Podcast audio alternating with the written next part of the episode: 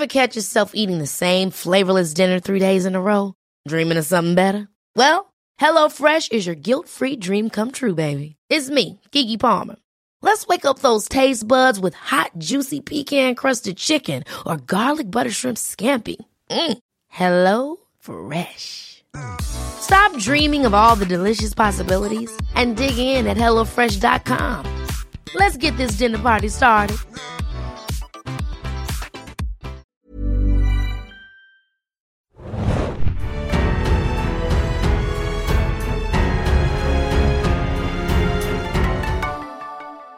Hallo und herzlich willkommen, liebe Leute, zu einer neuen Ausgabe des Serien Junkies Podcast. Wir sitzen mal wieder zusammen in unserer Selbsthilfegruppe Westeros und suchen nach Antworten die wir brauchen. Nach einer Episode, die erneut für einige Fragen gesorgt hat und die Gemüter gespaltet hat. Das steht, glaube ich, schon mal fest. Mein Name ist Felix, ich bin euer Moderator und an meiner Seite sind meine beiden geschätzten Kollegen Hanna. Moin, moin. Und Mario. Hi, hi. Wir sprechen heute über die vierte Episode der achten Staffel von Game of Thrones, die da heißt The Last of the Starks. Äh, ein Titel, bei dem ich gleich, als ich ihn gehört habe, so ein bisschen überlegt habe, wer könnte damit gemeint sein. Das wird dann später auch nochmal ein bisschen aufgegriffen in der Folge. Dazu kommen wir aber gleich. Erstmal vorab ein paar Informationen, bisschen Housekeeping, wie wir so schön äh, sagen. Und damit ist schon der erste Denglisch-Begriff drin in diesem Podcast. Vorgeplänkel, Felix. Vorgeplänkel, Dankeschön. ähm, und zwar werden wir es heute so ein bisschen anders machen. Wir werden äh, relativ wenig am Anfang uns mit dem Feedback von euch auseinandersetzen. Davon gab es wieder sehr, sehr viel. Wir haben ein bisschen Zeitdruck, weil Hannah hat wichtige Termine auf der Republika. Ich, darf, ich hoffe, ich darf das so sagen. ja, darfst du. Darf ich. Äh, und deswegen werden wir gleich äh, nach ganz wenig Vorgeplänkel reinsteigen in die Besprechung der Episode und dann vielleicht am Ende werden Mario und ich nochmal, wenn dann Hanna vielleicht schon weg ist, äh, ein bisschen uns dem Feedback von euch widmen, gerade auch nochmal zur letzten Folge und aus den letzten Wochen und das, was jetzt schon zu der aktuellen Folge reingekommen ist, das werde ich vielleicht versuchen, so ein bisschen zwischendurch einzustreuen. Da habe ich mir mal einen Überblick verschafft. Es war wirklich wieder eine ganze Menge, nicht nur über den Mailweg, es gibt ja auch so viele Kommentare immer bei uns auf der Seite unter der Review, die ich schreibe, unter dem Podcast-Artikel und auf Twitter kommt ihr auch mal auf uns zu. Ähm, da komme ich teilweise gar nicht mehr richtig zurecht, wo ich das alles wie hernehmen soll. Ich weiß nicht, wie es euch da geht. Hanna, du hast ja auch noch iTunes im Blick, da ist ja auch nochmal ein ganzer Haufen. Genau, vielleicht kann ich die einmal kurz äh, erwähnen wieder einmal, weil die waren, oh Gott, die waren auch so fleißig diese Woche, dass ich glaube ich auch gar nicht mehr so komplett hinterherkam. Aber nochmal vielen, vielen Dank für alle iTunes-Kommentare, unter anderem von äh, E12211. Wir haben hier ein Traum von einem Podcast, äh, der Name des äh, Podcast-Kommentierenden, der aber auch natürlich ein großer Fan ist. Vielen Dank dafür. Äh, der Donkai, äh, Ilkali, Aikali, ich glaube, ich spreche sie immer falsch aus. Ähm, auch vielen Dank für deine DMs heute früh. Ich habe auch sehr lachen müssen und müssen und schmunzeln, schmunzeln müssen. Sowieso vielen lieben Dank für den Hashtag. Bitte fasst euch an. Sehr gelacht jedes Mal dabei. Ähm, und vielleicht noch hier die letzten beiden, die ich erwähnen wollte, wenn ich hier meine Klappe richtig aufkriege. Ähm, und zwar auch via äh, iTunes noch abschließen. Der mit ohne Namen und Goga 49. Also vielen lieben Dank dafür. Das hilft uns immer sehr. Ja. Dankeschön. Ähm, noch ein bisschen News am Anfang. Ihr habt es vielleicht mitbekommen, äh, George R. Martin hat die Woche äh, ja etwas fallen lassen an Informationsschnipselchen in Richtung potenzielle Game of Thrones Spin-offs. Mittlerweile sind davon nur noch drei in der Mache, also das, von dem schon alle wissen, The Long Night, wie halt der Arbeitstitel ist. Mal gucken, ob das nachher überhaupt so heißen wird, von äh, Jane Goldman und George Nicht R. nach Martin. der letzten Folge, Ich glaub glaube ich. auch nicht. Ich glaube auch nicht. Da war, gab es nicht umsonst so ein bisschen widerspenstige Meldungen Stimmung. von HBO, die gesagt haben, äh, nee, vielleicht nehmen wir es nicht Long Night. Äh, und jetzt gibt es noch zwei weitere und eines davon könnte sich tatsächlich um die Targaryens bzw. Drachenlords von Valyria drehen. Da sind wir gerade so ein bisschen am spekulieren. Da gab es auch schon mal eine Meldung und ein Arbeitstitel äh, mit, äh, ja, der da hieß Empire of Ash, was sich so ein bisschen dolle plakativ anhört, wenn ich ganz ehrlich bin, oder wie so ein schlechter 90er-Jahre-Film äh, mit irgendeinem so äh, Kinohelden dieser Zeit, keine Ahnung, junger Christian Bale, der auf irgendeinem Drachen in, irgendwo hinreitet. Gab's nicht, wie hieß denn das? Rain of Fire, glaube ich. Ich denke gerade daran kann das Ja. sein. So ein bisschen hat auch Matthew McConaughey Den, den habe ich letzte Woche im Filmregal eines Kumpels von mir äh, gesehen, der eigentlich sonst einen sehr anderen ausgewählten Geschmack hat. Und ich so, ernsthaft? Rain of Fire? ja, Rain of Fire steht uns vielleicht auch hier bevor.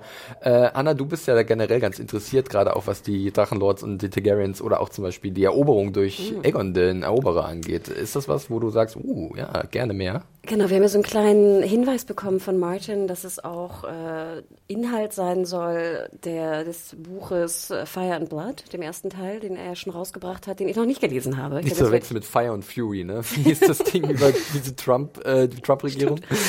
Ähm, und da dachte ich, mir so, okay, was ist denn da drin? Ist da Conquest drin? Ist da Blackfire schon drin? Ich glaube nicht, die ganzen Rebellionen. Also ich bin wild am Spekulieren und denke, vielleicht habe ich jetzt auch wieder Druck, äh, wie bei dem Heckenritter, dass ich jetzt vielleicht Fire and Blood nochmal schnell äh, weg binge lesen muss, ähm, um äh, damit diskutieren zu können. Nur jede zweite Seite. ähm, aber ja, also Aegons Conquest, ich meine, so sehr man sich da intensiv mit befasst, da ist genug Stoff drin. Ähm, prinzipiell für alle, die History and Lore verfolgen, da sind sowieso ganz fantastische Geschichten auch noch von Martin, die, die wir noch nicht besprochen haben. Also da ist, glaube ich, genug Stoff drin. Und ich bin auch ein bisschen happy, dass jetzt, sage ich mal, zwei potenzielle Spin-offs weiterhin, also drei insgesamt, weiter im Rennen sind. Doch, finde ich gut. Mario, Drachen, sind das noch was für dich? Oder sagst du gerne was Neues in dieser Welt von Game of Thrones? Können wir das hier erstmal hinter uns bringen, bitte? Ich möchte, Mario. Mario ist noch nicht so richtig wach, das sei ihm verziehen. Äh, der ist diese Woche in der Spätschicht, hat sich gerade seinen ersten Kaffee genommen. Full Disclosure, ja. Ähm, von daher, okay, wir machen ja gleich weiter. Ich wollte nur noch gesagt haben, dass das Spinner von Brian Cockman, was ich ja letztens im Podcast auch erwähnt habe, mittlerweile nicht mehr in der Planung ist. Da hat man sich dagegen entschieden bei ähm, HBO. Aber gut, der Cockman, der ist jetzt, glaube ich, bei Amazon untergekommen und wird da die Serien mit betreuen oder ein bisschen helfen, äh, Sachen äh, in die Spur zu bringen der wird sicherlich dann auch relativ sanft fallen. Gut, dann lass uns über The Last of the Starks äh, sprechen. Kann ich noch eine, eine Sache kurz sagen? Ah, jetzt auf einmal, ja. ja ich wollte es gerade angehen, dass wir es endlich hinter uns bringen und jetzt kommt Sorry, er eine, aus der Kiste gesprungen. Eine kleine Sache, ich, ich bekomme ja Kommentare nicht so doll mit wie ihr, aber eine Sache habe ich äh, von letzter Woche mitbekommen und zwar, ich glaube unter dem Artikel auf unserer Seite zum Podcast äh, haben Leute diskutiert über den Deus Ex Machina Begriff. Ja. Und das ist natürlich auch komplett meine Schuld, weil ähm, du darfst zwei Sachen im Internet, in Filminternet nicht machen, nämlich einmal eine Definition für einen MacGuffin anbieten und das gleiche gilt für Deus Ex Machina offenbar. Ähm, da bin ich irgendwie bei dir so reingegrätscht, als du es erwähnt hast, dass ich meinte, Arias Auftritt, den Night King zu besiegen, war für mich kein Deus Ex Machina. Und es ist genau, und es ist, das ist wie mit, genau mit dem MacGuffin irgendwie. Es gibt da eine super harte äh, Interpretation, dann gibt es da eine weiche und das ist, hängt immer von den Sensibilitäten der Leute ab. Also darauf kann man sich, glaube ich, einigen. Es gibt nicht die eine richtige, okay, es gibt eine richtige, aber niemand benutzt das so. Das ist ne, ein Begriff, der sehr, deswegen wird darüber so viel diskutiert. Ich finde es, wie gesagt, nicht so verführerisch, dass Arian Deus Ex Machina war, weil es da viel zu viel Vorarbeit geleistet wurde, auch in der Folge wurde viel zu viel telegrafiert. Aber ein Aspekt, den ich tatsächlich verführerisch finde, warum man das so bezeichnen ja. könnte, ist das, weil ähm, ursprünglich kommt der Begriff ja irgendwie aus dem griechischen Tragödientheater, genau. wenn die Götter am Ende das irgendwie auflösen und Machina der Part, weil die die Schauspieler dann per so einer Maschine, so einem Kran runtergelassen, runtergelassen werden. Genau. Was ja, was ja, wie wir aus dem Making of wissen, genau so ist wie wie Arya dann aus dem Ich habe ganz Zeit nur von der technischen Umsetzung gesprochen, Mario. vom Himmel hoch äh, herkommt. Von daher dafür, deswegen finde ich es fast schon verführerisch, das doch diese Eckmachina zu nennen. Aber ist natürlich klar, dass da Leute äh, extrem dann sagen, ja, äh, wenn ja. sie doch noch so ein Face-Off haben sollen, dann wäre es noch mehr so diese griechische Tragödienmaske gewesen. Ja. Ne? Tja, Genius. dachte ich, dachte ich, sagen wir nochmal nee, kurz ist gut, zu, ist gut. Äh, nee, generell, das trifft auch einen ganz guten Punkt, weil äh, ihr dürft doch nie vergessen, die Leute da draußen, auch generell, wenn ihr unsere Sachen lest oder hört auf Twitter, wir beanspruchen auf keinen Fall Deutungshoheit, was Game of Thrones angeht. Also wir haben das Glück, darüber sprechen zu dürfen, relativ ausführlich und mhm. aus irgendeinem Grund hören uns Leute zu und freuen sich darüber und sind angespornt, sich selber Gedanken zu ja. machen. Das wissen wir sehr zu schätzen. Aber äh, wir haben es schon letzte Woche gesagt, da waren wir ein bisschen, also ich spreche mal von mir, ich war überfordert und auch diese Woche war ich wieder etwas irritiert und überfordert und deswegen bin ich wirklich froh, dass wir jetzt Ich bin so, ich bin so froh, dass ich nicht die Reviews schreiben muss, ja. gerade ganz ehrlich. ähm, aber um auch ein paar, äh, um Namen zu droppen, ich glaube, einer, der da viel äh, diskutiert hat mit, war Leben der Hund, der bei uns auch sehr der fleißig ist Hund. Ja. und viel, viel kommentiert und äh, danke dafür. Und ja, sowas, auf jeden ne? Fall. Und generell ist es, glaube ich, ganz kurz, Hanna, bevor du sagst, immer ganz gut, nochmal so ein bisschen runterzufahren, weil es ist gerade verselbstständigt sich Game of Thrones so ein bisschen. Und es ist ja natürlich klar, es ist ein Riesenteil, wir haben alle darauf gewartet, wir hatten alle unsere Vorstellungen. Und mittlerweile, was man so liest, also da sicherlich hat die Serie und die Dinge, die passieren, ihren Anteil daran, dass Dinge sich so entwickeln, wie sie sich entwickeln der Diskussion zu diesem Format. Aber es ist schon erstaunlich, wenn man überlegt, es ist und bleibt eine Serie. das ist vielleicht immer ganz äh, wichtig, nochmal hervorzuheben. So. Ja, wir hatten auch einen illustren Kommentar, dass äh, jemand bei iTunes, glaube ich, uns äh, so bewertet hat, dass er das gar nicht verstehen könnte. Wir würden äh, eine Serie so besprechen wie ein Fußballspiel und könnten nicht unterscheiden zwischen Fiktion und echten Charakteren. Das können wir tatsächlich nicht. Nein. Wo ich dachte so, hm, hast du die Diskussion zu Game of Thrones ein bisschen verfolgt. Ähm, nein, aber ich find, bin froh, Felix, dass du es nochmal erwähnst, denn ich habe auch das Gefühl, dass ich auch relativ viel Shit abbekommen habe von den Kritikern, weil ich die Folge scheinbar zu gut fand und ähm, ich ja überhaupt keine Ahnung hätte von Game of Thrones und die Dame sollte lieber GZSZ schauen, fand ich äh, ja sehr, ähm, sehr Nur diese. RTL-Vergleiche, wenn man dann offenbar keine Ahnung hat von irgendwas. Aber es ist auch generell so, geht es euch das auch so, wenn ihr eine Review zu was schreibt und ein halbes Jahr später nochmal raufguckt, dann denkt ihr, hm, das hätte schon einen Stern weniger verdient gehabt. Also wenn man, wenn man, wenn man einen Tag oder direkt nach dem Schauen, was wir ja auch immer besprechen, wenn man direkt danach Sachen bespricht, fällt das meistens ein bisschen wohlwollender aus, als wenn man sehr viel später Ja, nochmal definitiv. Ich, ich merke es halt wahnsinnig. Selten, Also, äh, selten in die ich- andere Richtung. Ich sage ja bei mir auch oft, also wie gesagt, Sterne, ich hatte da auch auf Twitter ein klein, kleines Gespräch mit jemandem, ähm, habe ich auch gesagt, ich hätte auch drei Monde und zwei Bananenschalen geben können oder so. Also Ja, wie gesagt. Sternwertungen sind bei mir sowieso immer relativ zweitrangig. Ich will den Text euch geben und dann fangt damit was an oder nehmt den auseinander, ärgert euch darüber, freut euch darüber, da bin ich absolut offen. Ich finde es sehr gut. Also ich bin ja, versuche ja bloß so ein bisschen das wiederzugeben, wie ich es wahrnehme. Und ich bin natürlich dann noch mittendrin in diesem Rausch, weil es, das Ding ist zu Ende und dann geht's los, geht's in meinen Mind Palace und dann fange ich an, irgendwas zusammenzubauen. Und ob das nachher steht, schauen wir mal. Das ist dann wie so eine Fall. Kleckerburg äh, aus Worten und äh, manchmal hält die, manchmal hält die vielleicht nicht. Aber wir wollen jetzt hier nicht die große Rechtfertigungsrunde, Nein, nein, nein. gemacht haben. Ich habe gerade gesagt, wir machen das Feedback am Ende, um Zeit zu sparen. Und jetzt machen wir dieses Fass auf, was ich aber auch mal ganz wichtig finde. Sorry, dass ich auch mal was beizutragen ja, hatte Mario, ja, wirklich. Also das geht auf deine Kappe, Ja. Mister. Jetzt aber im aber Endeffekt möchte ich aber hot, trotzdem nochmal sagen, dass ich weiterhin dazu stehe, was ich gesagt habe. Und ich Absolut. gebe euch absolut recht, dass natürlich beim ersten Mal schauen und wenn wir darüber reden, dass es, äh, ne, dass man es anders sieht, vielleicht ein paar Jahre später oder sowas oder ein paar Monate oder Wochen sogar schon später. Ähm, nichtsdestotrotz finde ich, kann man diskutieren. Ich glaube, wir kommen auch gleich noch dazu, warum ich auch glaube, warum diese, warum das so ein riesen Shitstorm im Netz auch war. Ja. Ähm, aber ich finde ja gut, dass wir zumindest auch versucht haben, unsere Meinung darzulegen. Und ich finde, wir haben es auch relativ gut gemacht. Ich habe mir den Podcast nochmal angehört nach dem ganzen Shit, den wir dazu bekommen haben. Und ich finde, wir haben, das ist ja das Wichtigste, und das ist, finde ich, auch wichtig für, für alle Hörer da draußen, dass wir einfach begründen, warum wir so denken, was wir denken. Und ich denke, so blöd es klingt, ich hoffe, das tun wir heute auch. Knock on wood. genau. Aber deswegen, ja, Wir leg mal. los. Ich will gar so, nicht mehr. wir legen los. Jetzt aber wirklich Schleife drum um äh, das Vorgeplänkel und wir sprechen über The Last of the Starks. Ich fand's super. Vierte Folge. das war's. Bis nächste Woche, liebe Freunde. Auf Twitter findet man uns. Uh, das wäre ein harter, harter Trollzug. Aber gut, nein, wir sprechen jetzt wirklich drüber. Ähm, kleine Info vorab, wie immer. Äh, Drehbuchautoren waren diesmal wieder die beiden Serienschöpfer David äh, Benioff und D.B. Weiss. Regie hat erneut David Nutter geführt. Das ist jetzt seine dritte Folge in der achten Staffel. Ähm, und hat ja zuvor äh, den Auftrag gemacht, Winterfell und dann noch A Night of the Seven Kingdoms. Äh, und wir legen los, wie immer, mit dem Intro. Hey, was sehen wir im Intro, was wir sonst nicht sehen? Hanna, was ist mit deinem Plättchen passiert? sind weg. Meine Night King Klappen sind weg. Ähm, ich vermisse sie fast ein bisschen, weil ich mich schon in dem Ton dran gewöhnt habe, dass man immer noch so ein bisschen so hört. Genau, Ja. und jetzt habe ich es echt vermisst, äh, rein musikalisch. Man sieht aber auch, und das finde ich ganz schön, man sieht die äh, Grab, äh, wie nennt man das, die Feuerstellen der, Ja. der Opfer um Winterfell, wo ich am Anfang dachte, das wären kniende Panzer. Ich dachte, so riesige Maulwurfhügel. Knien Panzer denn? Äh, Panzer halt ohne diese Räder. Also, Okay. ne? Und ich dachte mir auch so, hm, okay, es war spät. äh, aber da musste ich sehr lachen, weil, aber das fand ich natürlich toll. Und ich meine, es ist super, finde ich, dass sie da äh, Winterfell auch immer, dass die, die Begebenheiten der Serie natürlich im Intro drin sind. Und Das sehen wir ja auch in Winterfell, ne? Weil Great Hall ist deutlich ramponiert, ähm, dann die Krypta auch, wobei ja auch ein bisschen was passiert ist. Also äh, mag ich eigentlich auch ganz nette Details. Mario, ist dir bei den Namen noch was aufgefallen eventuell? Hast du darauf geachtet? Du bist ja nicht, also eigentlich ist es ja nicht immer so dein Ding, aber vielleicht diesmal? Ich glaube nicht. Du glaubst nicht? Also vielleicht ist es einigen wieder äh, aufgefallen, Jerome Flynn war zum Beispiel wieder genannt, da wurde man schon ein bisschen vorweg, wurde vorweggenommen, dass der Herr Braun wieder auftritt. Ach doch, das habe ich sogar gesehen. ja, und tatsächlich ist auch nochmal Elfie Allen und Ian Glenn stehen auch nochmal drin, aus gutem Grund. Und äh, da würde ich sagen, können wir gleich mal zu hinspringen. Und zwar beginnen wir diese Episode vor den Tonnen Winterfell mit einer Trauerzeremonie, wo halt um die Verluste äh, ja, getrauert wird. Äh, die Verstorbenen in dieser Schlacht werden äh, ja verbrannt. Das hat sich ja da oben im Norden mittlerweile auch äh, etabliert. Sicher ist sicher. Man weiß ja nie, wann wer nochmal wie aufsteht. Ähm, Außerdem ist Grab Farben bei den Temperaturen im Boden auch ein bisschen Praktischer Sinn, ne? Ja. auf jeden Fall. Und ähm, es hat noch irgendwie immer noch sowas, fast schon, würde ich sagen, poetisches, so wenn halt dieses, in dieser eisigen Landschaft im Feuer irgendwas ausgelöscht wird und das die letzte Reise ist.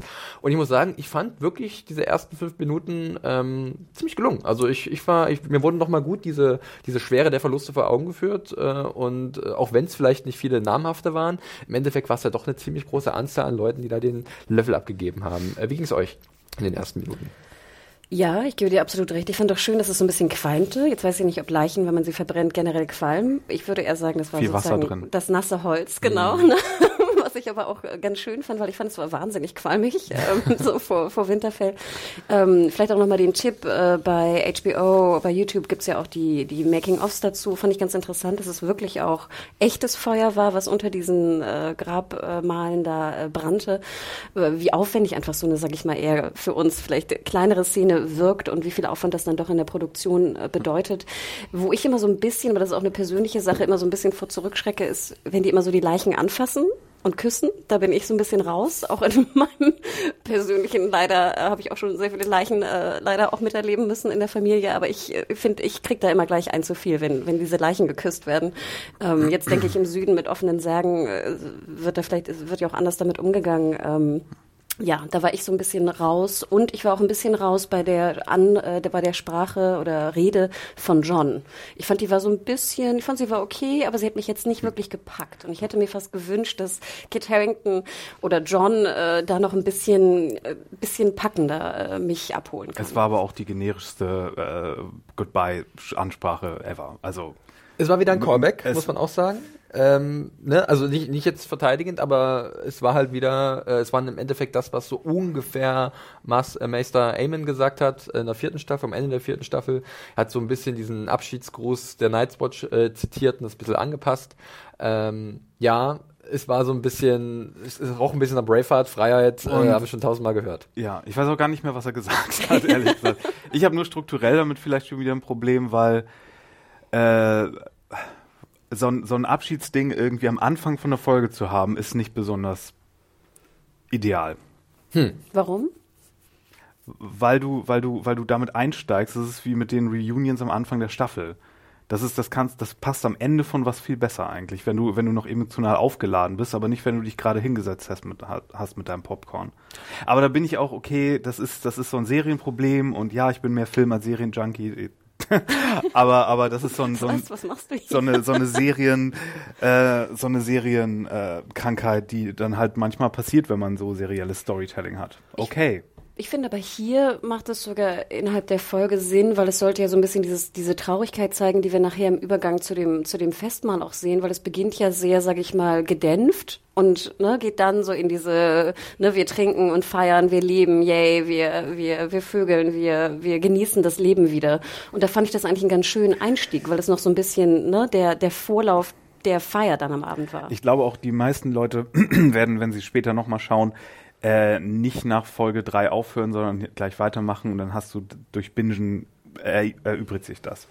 Ich fand es nur, mich hinzusetzen und dann gleich mit so einer Beerdigung anzufangen, äh, ja, whatever. Kann ich ein Stück weit nachvollziehen. Für mich reißen es aber einfach auch gewisse Performances raus. Also ähm, ich finde das dann auch sehr gut gespielt, also beziehungsweise sehr überzeugend von äh, Sophie Turner, die halt dann nochmal um Theon, also mir wird wirklich nochmal bewusst, dass halt klar, viele haben sich aufgeregt, dass vielleicht nicht große Namen oder viele große Namen den Löffel abgegeben haben. Aber ich habe einfach nochmal gemerkt, da sind halt Leute wirklich jetzt nicht mehr da, die vielleicht einen Unterschied ausgemacht haben, die jetzt noch einen Unterschied ausmachen könnten, wenn sie existieren würden. Ich denke da so ein bisschen an Jorah. Ähm, da gibt es ja auch so eine kleine losgelöste Szene, wo Daenerys von ihm speziell Abschied nimmt und dann auch irgendwas sagt, was tatsächlich nicht bekannt ist, was sie sagt. Das ist ihr Geheimnis. Das hat David Nutter, der Regisseur, auch nochmal einem Interview so bestätigt. Da könnt ihr so deutlich hinhören, wie ihr wollt oder auf Untertitel hoffen. Da wird wahrscheinlich nichts bei rumkommen. Ähm, und das hat mich dann in der Hinsicht dann doch sehr überzeugt davon, ähm, weil ich doch emotional ganz gut daran verfacht war. Und das, was Hannah gerade auch meinte, dieser Übergang, dass es dann eher so, ja, wirklich so eine Totengräberstimmung ist und alle so ein bisschen, ja, ja gut, jetzt haben wir irgendwie gewonnen, aber tut, tut schon weh. Und das fand ich dann äh, gut, dass wir halt dann so etwas ja, pessimistisch reingehen und dann natürlich das passiert, was passiert. Ja, wir haben gewonnen, wir haben den Tod besiegt. Das macht man eigentlich nicht. Das funktioniert eigentlich nicht normalerweise. Also lass uns das feiern äh, und zwar mit dem Leben. Und deswegen passt das dann irgendwie für, für mich, wie es äh, erst aufgebaut wird und wie sich das dann sozusagen weiterentwickelt. Da können wir auch gerne gleich hinspringen, äh, springen, wenn wir da nichts mehr weiter haben zu dieser Verbrennungssache, außer vielleicht die coole Brosche. Ich wollte von gerade sagen, oh, da, da ging mir auch so ein bisschen, also das fand ich sehr viel bewegender, die, die ähm, Wolfsbrosche, die Sansa dann Theon noch gibt, äh, als jetzt die Speech von ähm, John. Die together. Naja, also ein bisschen was, ich bin glaube ich auch sehr empfänglich für so welche ähm, sehr pathetischen Ansprachen, also von daher möchte ich da gar nicht äh, zu sehr Partei für ergreifen. Ähm, und, das werden wir, später noch drüber sprechen, wir sehen Ghost. Ghost hat überlebt. Weil, mh, da, da, Thanks for playing. Ja. Goodbye. Da kommen wir noch zu. Ich Ich, ich, verstehe das. Äh, nee, da rege ich mich später drüber auf. Aber das sah ganz schön ramponiert aus. Aber ich möchte mich nicht drüber aufregen, dass Go Nee, ich, ich heb mir das auf. Mhm. Ähm, so, springen wir in die große Halle von Winterfell. Wie bereits erwähnt, äh, ja, alle mümmeln so ein bisschen an ihrem, äh, an ihrer Suppe rum oder an ihrem Brot, was da ist.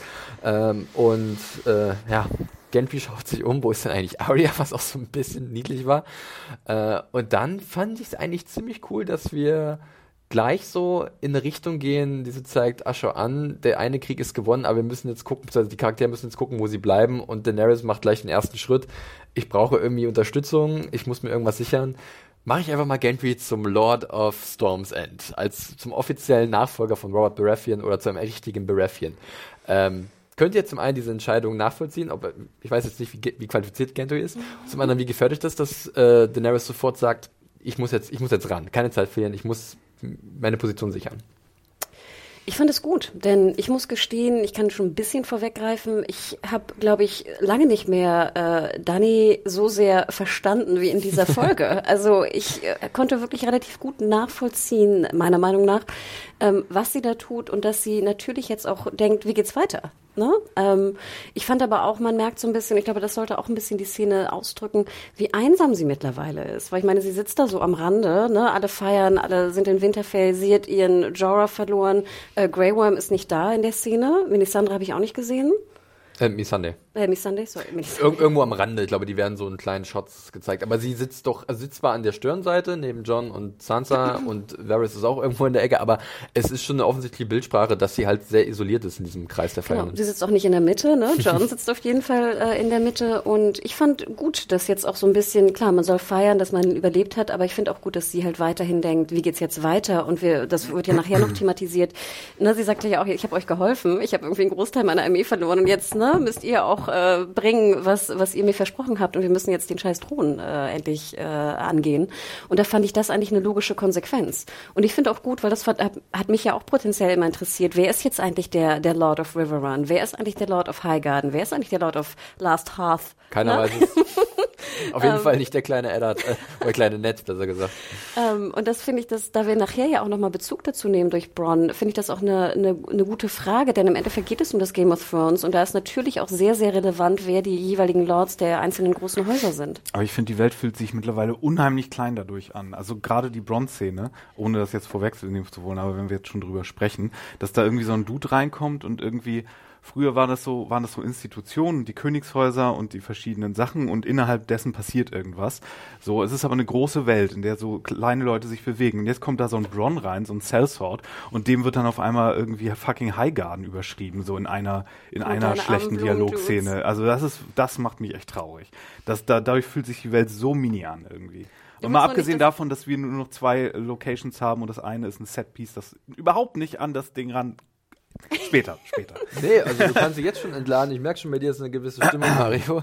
Ähm, ich ich ähm, kann das äh, wie immer nachvollziehen und ich glaube, das, das große Problem, ähm, wofür ich da, wo ich das alles hinschieben kann, woher das rührt, ist einfach ähm, Zeitmanagement, das ähm, jetzt leider wieder den Leuten so ein bisschen in allerwertesten beißt. Das war in der siebten Staffel schon sehr zu spüren und jetzt sicherlich auch so stark wie nie zuvor. Sie werden ihre Gründe gehabt haben, sechs Folgen zu machen. Ähm, ob das jetzt finanzielle Hintergründe hatte, weil man neue Verträge hätte aufsetzen müssen mit den Hauptdarstellern, was sehr, sehr teuer gewesen wäre. Ähm, oder andere kreative Bestimmungen oder, oder Ideen, die sie hatten, werden wir wahrscheinlich nie wirklich erfahren. Äh, aber klar, jetzt hat man sich einen Rahmen gesteckt und in dem operiert man und äh, das gibt's Probleme. Ähm, da bin ich absolut auf deiner Seite und das ist sicherlich auch ein Problem, dass wir halt diese große Welt haben, die sich aber natürlich nur über eigentlich zwei Orte definiert momentan. Und dadurch ist sowas wie Highgarden und Riverrun hat überhaupt keine Bedeutung mehr. Ja. Das sind halt. Das Und sind die halt Iron so- Islands, die sind im Sack. die sind, die sind drin. Ein Satz. Die sind Die sind im Sack. Ja, du willst unbedingt wieder zu deinem, du warst so sauer, dass du nicht dein Drachenkörbchen bekommen hast. Vielleicht Ja, aber, es ja dieses, noch. aber das, natürlich haben wir dieses Problem der sechs Folgen. Und das hatten wir ja auch schon, das wussten wir auch schon in der siebten und das wussten wir schon auch am Anfang. Und deswegen gebe ich dir absolut recht, dass es natürlich einfach ein großes Zeitproblem ist, sodass wir nicht die Zeit mehr haben, jetzt River Run oder Highgarden, deine Blumenpieps, Blumenkinder zu sehen. Ich finde aber trotzdem gut, dass sie es ansprechen. Sie hätten es auch einfach komplett weglassen können. Jetzt kann man natürlich diskutieren, ist es besser, es anzusprechen und nicht zu zeigen? ist es schlimmer? Oder ist es einfach äh, schlimmer, es gar nicht zu erwähnen? Und da war ich eigentlich ganz froh, dass man zumindest nochmal einen Rückbezug hat. Hey, es gibt auch eine größere Welt, es gibt auch irgendwie verschiedene Lords. Ich frage mich ja immer noch, warum Sam sich keine Sorgen macht um seine Schwester und seine Mutter. Das ist ja für mich immer noch es ein ist ja nicht großer... ausgeschlossen, dass er sich jetzt dahin begibt. So, aber das wäre zum Beispiel was, was ich finde, hätte man machen können, weil es einfach leichter gewesen wäre, da nochmal Bezug zu nehmen. Aber ja, es, ich meine, es ist, ein, es ist ein großes Problem. Ja, absolut. Ja, ähm, Aber wir haben noch nie gehört, dass, dass Gendry mit Rivers angesprochen wurde, oder? Das stimmt tatsächlich, das ist relativ neu, äh, weil eigentlich, äh, wenn er dann wirklich in King's Landing geboren ist, dann müsste er, glaube ich, Waters heißen als Bastard mit Nachname, wenn ich mich nicht täusche. Äh, Rivers ist halt für River Run Bastard, also Rivers ist schon für die, für die Riverlands halt, die Bastard, die, der, die daher kommen. Äh, aber ich habe auch was gelesen, dass im Endeffekt äh, Robert ja Gendry nie als Bastard anerkannt hat und dementsprechend ist es eigentlich nur Gendry. Der hat keinen Nachnamen. Ähm, und von daher, äh, aber das ist glaube ich nur so ein Detail, was, was halt nicht weiter von großer Bedeutung Vor allem, ich ist. meine, Robert sollte ja auch, ich weiß nicht, 50 Bastarde haben. Vielleicht ist da ja auch noch jemand bei, der älter ist.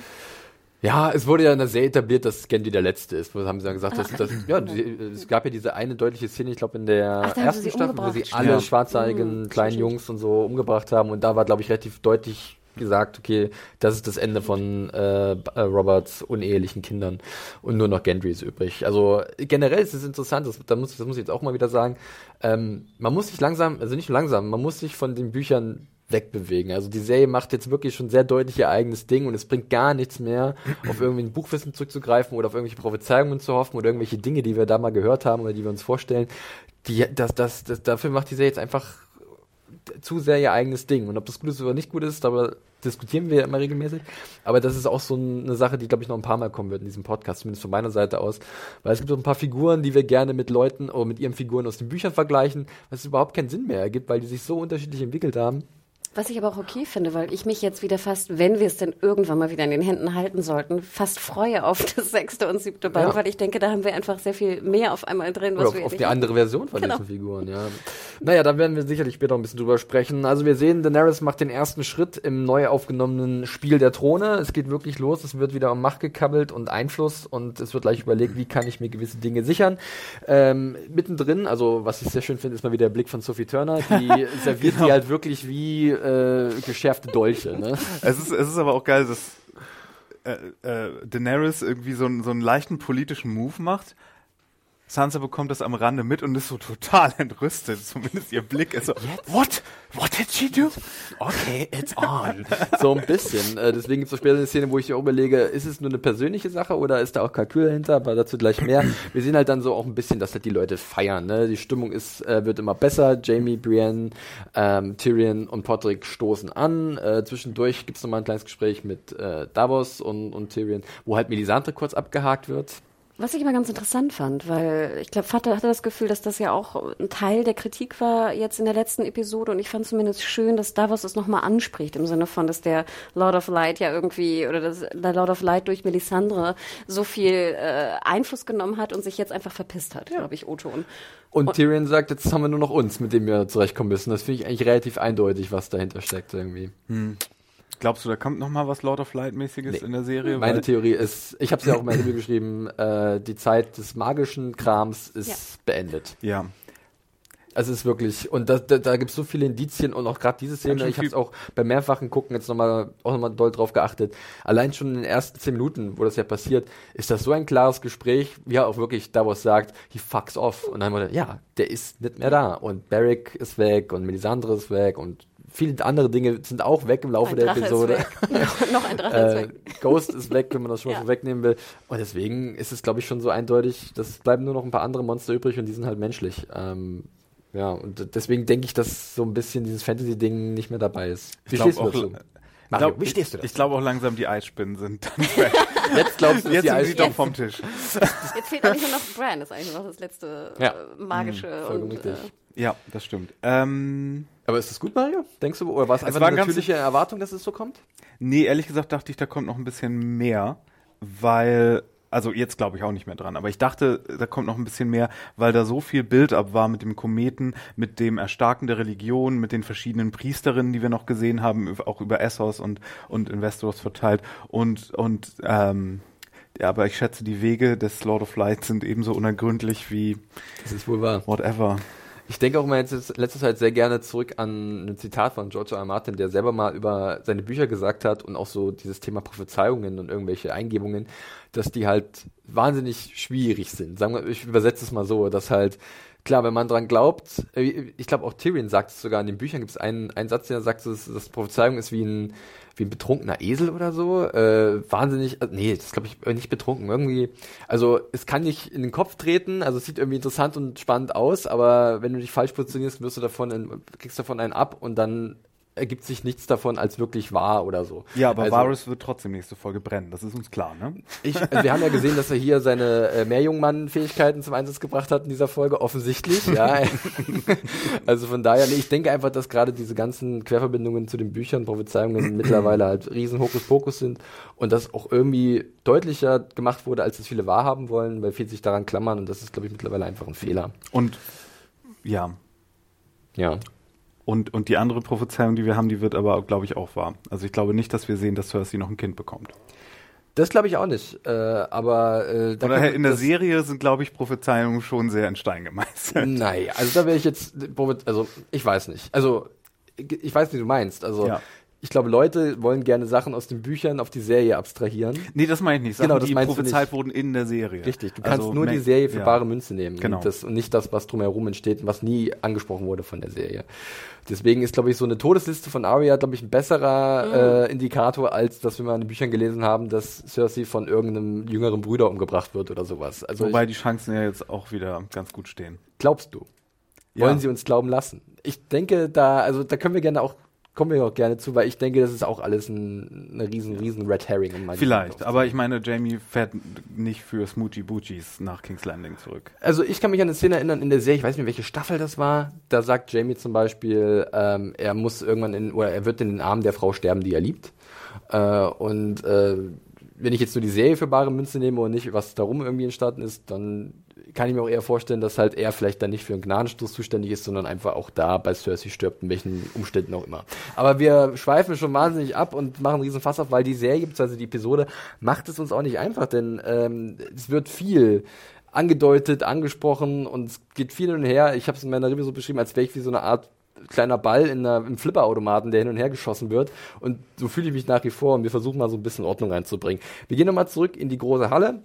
Ich habe es gerade schon erwähnt, Davos, Tyrion, äh, Tyrion sprechen ein bisschen, dann wird ein bisschen getrunken äh, und dann geht das Fest los und dann wird es erstmal ein bisschen kurzweilig, sagen wir es mal so. Einige finden es vielleicht nicht so witzig, aber ich muss sagen, Tormund, wie er John zum einen kleinen Trunk motiviert, ähm, fand ich doch irgendwie ganz charmant. Wie ging es euch erstmal, diese generelle Stimmung? War das ein harter Bruch oder konntet ihr euch damit anfreunden? Peter Dinklage spielt sehr gut betrunken und lustig. Ich weiß nicht, ob er spielt.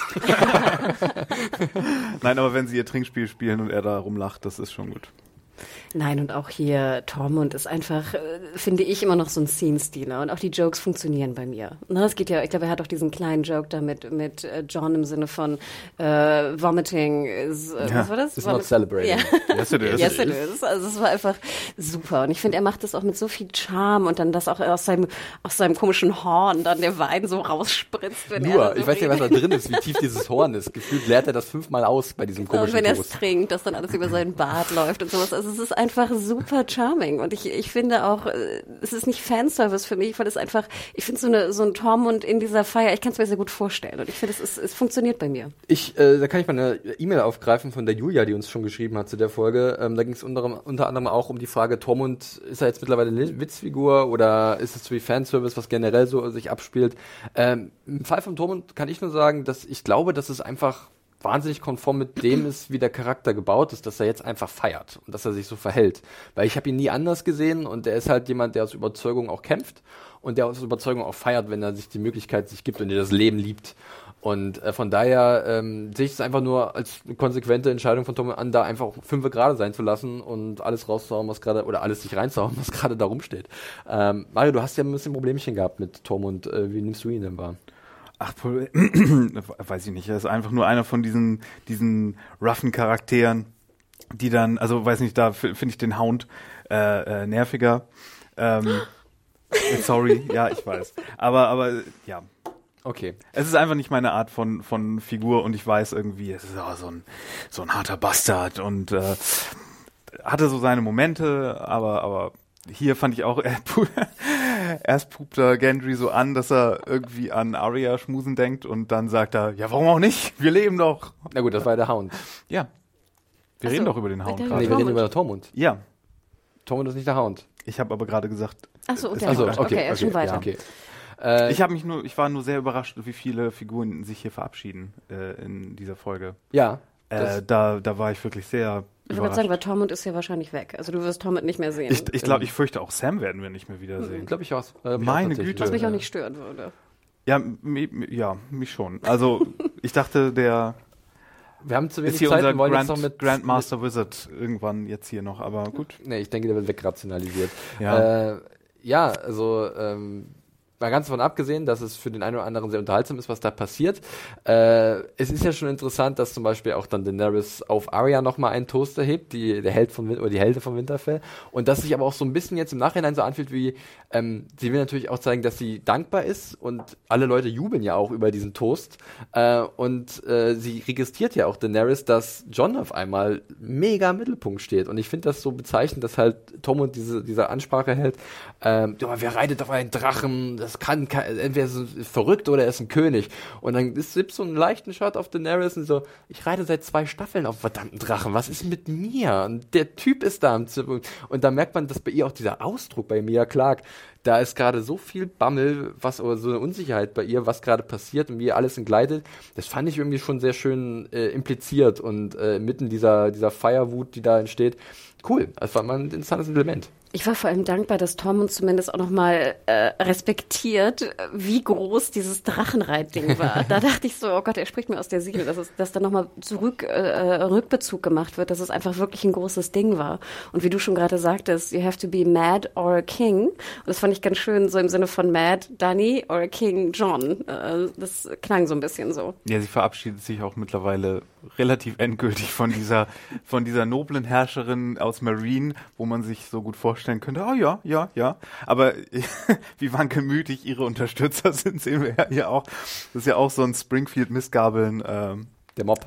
Mob, ähm, ja. Aber äh, ist, für mich ist auch damit einer der eine Aufnahme dabei, die ich, die ich da musste ich wirklich sehr laut lachen. Und zwar ist es nur, wo man halt wirklich diesen entgeisterten Blick von von Daenerys sieht und im Hintergrund aus der Unschärfe so Varys vorgeschlängelt kommt. Ja. und ich dachte, okay, was passiert jetzt? Weil in dem Moment dachte ich so, äh, was erkennt Varys? Sieht er halt eine Möglichkeit, vielleicht Daenerys zu helfen? Oder erkennt er halt was anderes, was sich dann ja eher bestätigt, dass halt irgendwie die Auserwählte, die, die uns vielleicht alle irgendwie ähm, zum, zu, ja, ein, ein besseres Zeitalter führt, ähm, vielleicht ausgedient hat. Ne? Äh, interessante Situation auf jeden Fall. Äh, kurze Anmerkung am Rande, man sieht es tatsächlich auch in diesem Making-of-Video, was du schon erwähnt hast, Hannah. Äh, Benjamin Weiss hat noch einen kleinen Cameo gehabt, tatsächlich in dieser Szene. Äh, wenn man mal auf die beiden achtet beim Anfang gucken, stellen sie sich wirklich nicht gut an. Sie wirken sehr, sehr ungelenk. Also, äh, aber gut, den wollten sie sich wahrscheinlich nicht nehmen lassen. Ich finde, das ist auch ein bisschen so Respekt in die Komparsen. Ja, also genau. da merkt man erstmal, dass Komparsen scheinbar, die da irgendwo bärtig irgendwo was trinken, dass sie wirklich ihren Job sehr gut machen und die Ja. beiden Autoren nicht so. Ja, Tyrion lässt dann so ein bisschen die Luft raus aus dieser ausgelassenen Stimmung bei ihrem Trinkspiel, ähm, als er dann Brienne, äh, ja, äh, mit einer sehr persönlichen Frage sehr nahe tritt, ähm, ob sie denn noch Jungfrei, äh, Jungfrau sei. Äh, und ja, ich habe mir dann gesagt, Tyrion hat generell so ein paar Momente in der Folge, wo ich sage, warum sagst du solche Dinge? Was, was ist halt deine Idee dahinter? Also vielleicht ist er wirklich nur ein Feierlaune, vielleicht ist es der Alkohol. Aber es ist natürlich dann schon äh, ein harter Bruch und für Brienne ähm, und sich halt dann auch äh, aus der äh, verabschiedet erstmal und für Jamie dann die Möglichkeit gibt, ihr hinterherzulaufen und ihr vielleicht so ein bisschen äh, zu helfen oder für sie da zu sein. Äh, aber hattet ihr da so ein bisschen komisches Gefühl bei der Situation oder generell, wie das alles so ein bisschen hergeleitet wurde? Oder äh, also ich fand es halt ein bisschen holprig, wenn ich ganz ehrlich bin. Also erstmal der Anfang der Szene war ja sehr schön, weil Brienne will ja irgendwann nichts mehr trinken und äh, hält ihre Hand übers Glas und dann kommt Jamies Hand drüber und entfernt diese Hand. Oh Gott, ich sehe eure Blicke. Kannst sagen, was du willst. Also ich, ich muss da jetzt hier einmal drauf eingehen. Und dann sehen wir wieder diesen wunderbaren Blick von Gwendolyn Christie, sie dann so dieses verschüchterte, aber trotzdem Brienne, wie sie dann ihn anschaut. Also das fand ich, da war ich schon mal sehr dankbar einfach über diese Berührung. Und ich finde, sie haben, das war ja auch das Besondere auch an dieser Beziehung, meiner Meinung nach, meiner Meinung nach, möchte ich nochmal betonen, dass einfach Brienne, Gwendolyn Christie in diesem Fall einfach das und auch natürlich Costa Waldau dieses, das unheimlich gut gespielt haben, dieses Knistern zwischen den beiden. Ja, dann das Trinkspiel, gut, ich meine, äh, Tyrion äh, fragt, stellt die Frage, ich glaube, es war relativ klar, dass die Frage kommt. Also dachte ich jetzt bei dem, bei dem Spiel, das war jetzt für mich keine Überraschung. Und ich fand es eigentlich ganz gut gelöst, dass sie dann aufsteht und dass dann die Szene sozusagen in einen anderen Raum geht, gerade weil ich natürlich auch sehr mochte, dass dann Tormund auch vorbeikommt und ihr eigentlich folgen möchte und Jamie dann äh, aufsteht und äh, wir sehen diesen wunderbaren Blick auch von Tormund. der sich dann aber natürlich äh, anders amüsieren kann. Also ich war sehr happy mit der mit der Szene. Ich fand Podrick kam, war ein bisschen so am Rande. Ähm, wir sehen aber ja auch noch später, dass Podrick, glaube ich, auch nicht alleine ähm, Nee. die Nacht ja, verbracht Alle müssen eine Frau als äh, Belohnung bekommen. Ja, äh, das Ding ist halt, ich weiß schon, äh, mal, mal, turn that frown upside down bitte, ja. Ich weiß, es ist früh für dich, aber ein bisschen mehr Elan, ja. Ich kann absolut die Kritik nachvollziehen, weil da möchte ich auch, das möchte ich auch gerne äh, nochmal klar machen. Ähm, für mich wirkt es teilweise wirklich an und für sich diese erste halbe Stunde in gewisser Art und Weise unterhaltsam, aber oft auch so ein bisschen wie eine Seifenoper, weil halt wir halt es relativ simpel runtergebrochen ist. Äh, jeder kriegt jetzt eine Belohnung, ob die jetzt irgendwie in Form von äh, Trank und Speise ist oder irgendeine fleischliche Sache halt wirklich. Oder Ähm, eine Burg. oder eine Burg. ähm, das ist halt, das funktioniert alles ein bisschen einfach, das funktioniert alles so ein bisschen, ähm, wie es gerade am besten passt. Äh, und vielleicht ist es dadurch auch so etwas unbefriedigend, weil ja, es ist, es ist, also für einige ist es wahrscheinlich befriedigend an diesem Abend. Ähm, aber an und für sich denke ich mir so, ich kann es nicht richtig einordnen wieder. Da bin ich wieder bei dieser, bei dieser Schwelle, wo ich sage, gefällt mir das, gefällt mir das nicht. Hanna, wolltest du eigentlich in äh, der Herr der Ringe auch, dass Pippin und äh, wie hieß sie noch? Miranda Otto zusammenkommen? Nee. Nein? Das wundert mich jetzt. Okay. Nee. Ähm, aber es ist eine ganz andere Geschichte. Ich habe meine Probleme mit. äh, ähm, nein, aber sozusagen ich, also ich, als ich die Folge schaute und ich habe sie auch äh, in der Nacht dann geschaut äh, live, war sehr glücklich in dem Moment. Und ich kann Ich natürlich. musste auch an dich denken, ja. ja, ne? Ich glaube, viele mussten an mich denken. Ich Und habe die ganze Zeit den Kopf geschüttelt, aber ich musste an dich denken. Und natürlich, ich kann die Kritik auch verstehen. Ich, ich finde trotzdem, dass sie doch auch konform geht mit der Welt, in der wir irgendwie da, da äh, leben oder da sind und dass, ähm, dass, dass das so gelöst wird, kann ich verstehen und ich fand es, ich fand es, ich war happy. Ich war sehr glücklich. Ja, ist ja, das ist ja vollkommen okay.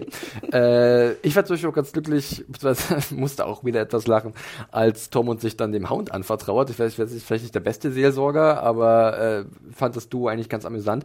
Äh, und dann gibt's ja noch eine Szene zwischen dem Hound und äh, Arya, äh, Arya ich schon, und Sansa, die ich an und für sich cool fand, weil äh, ich schon schön finde, wie halt Rory McCann und Sophie Turner miteinander interagieren.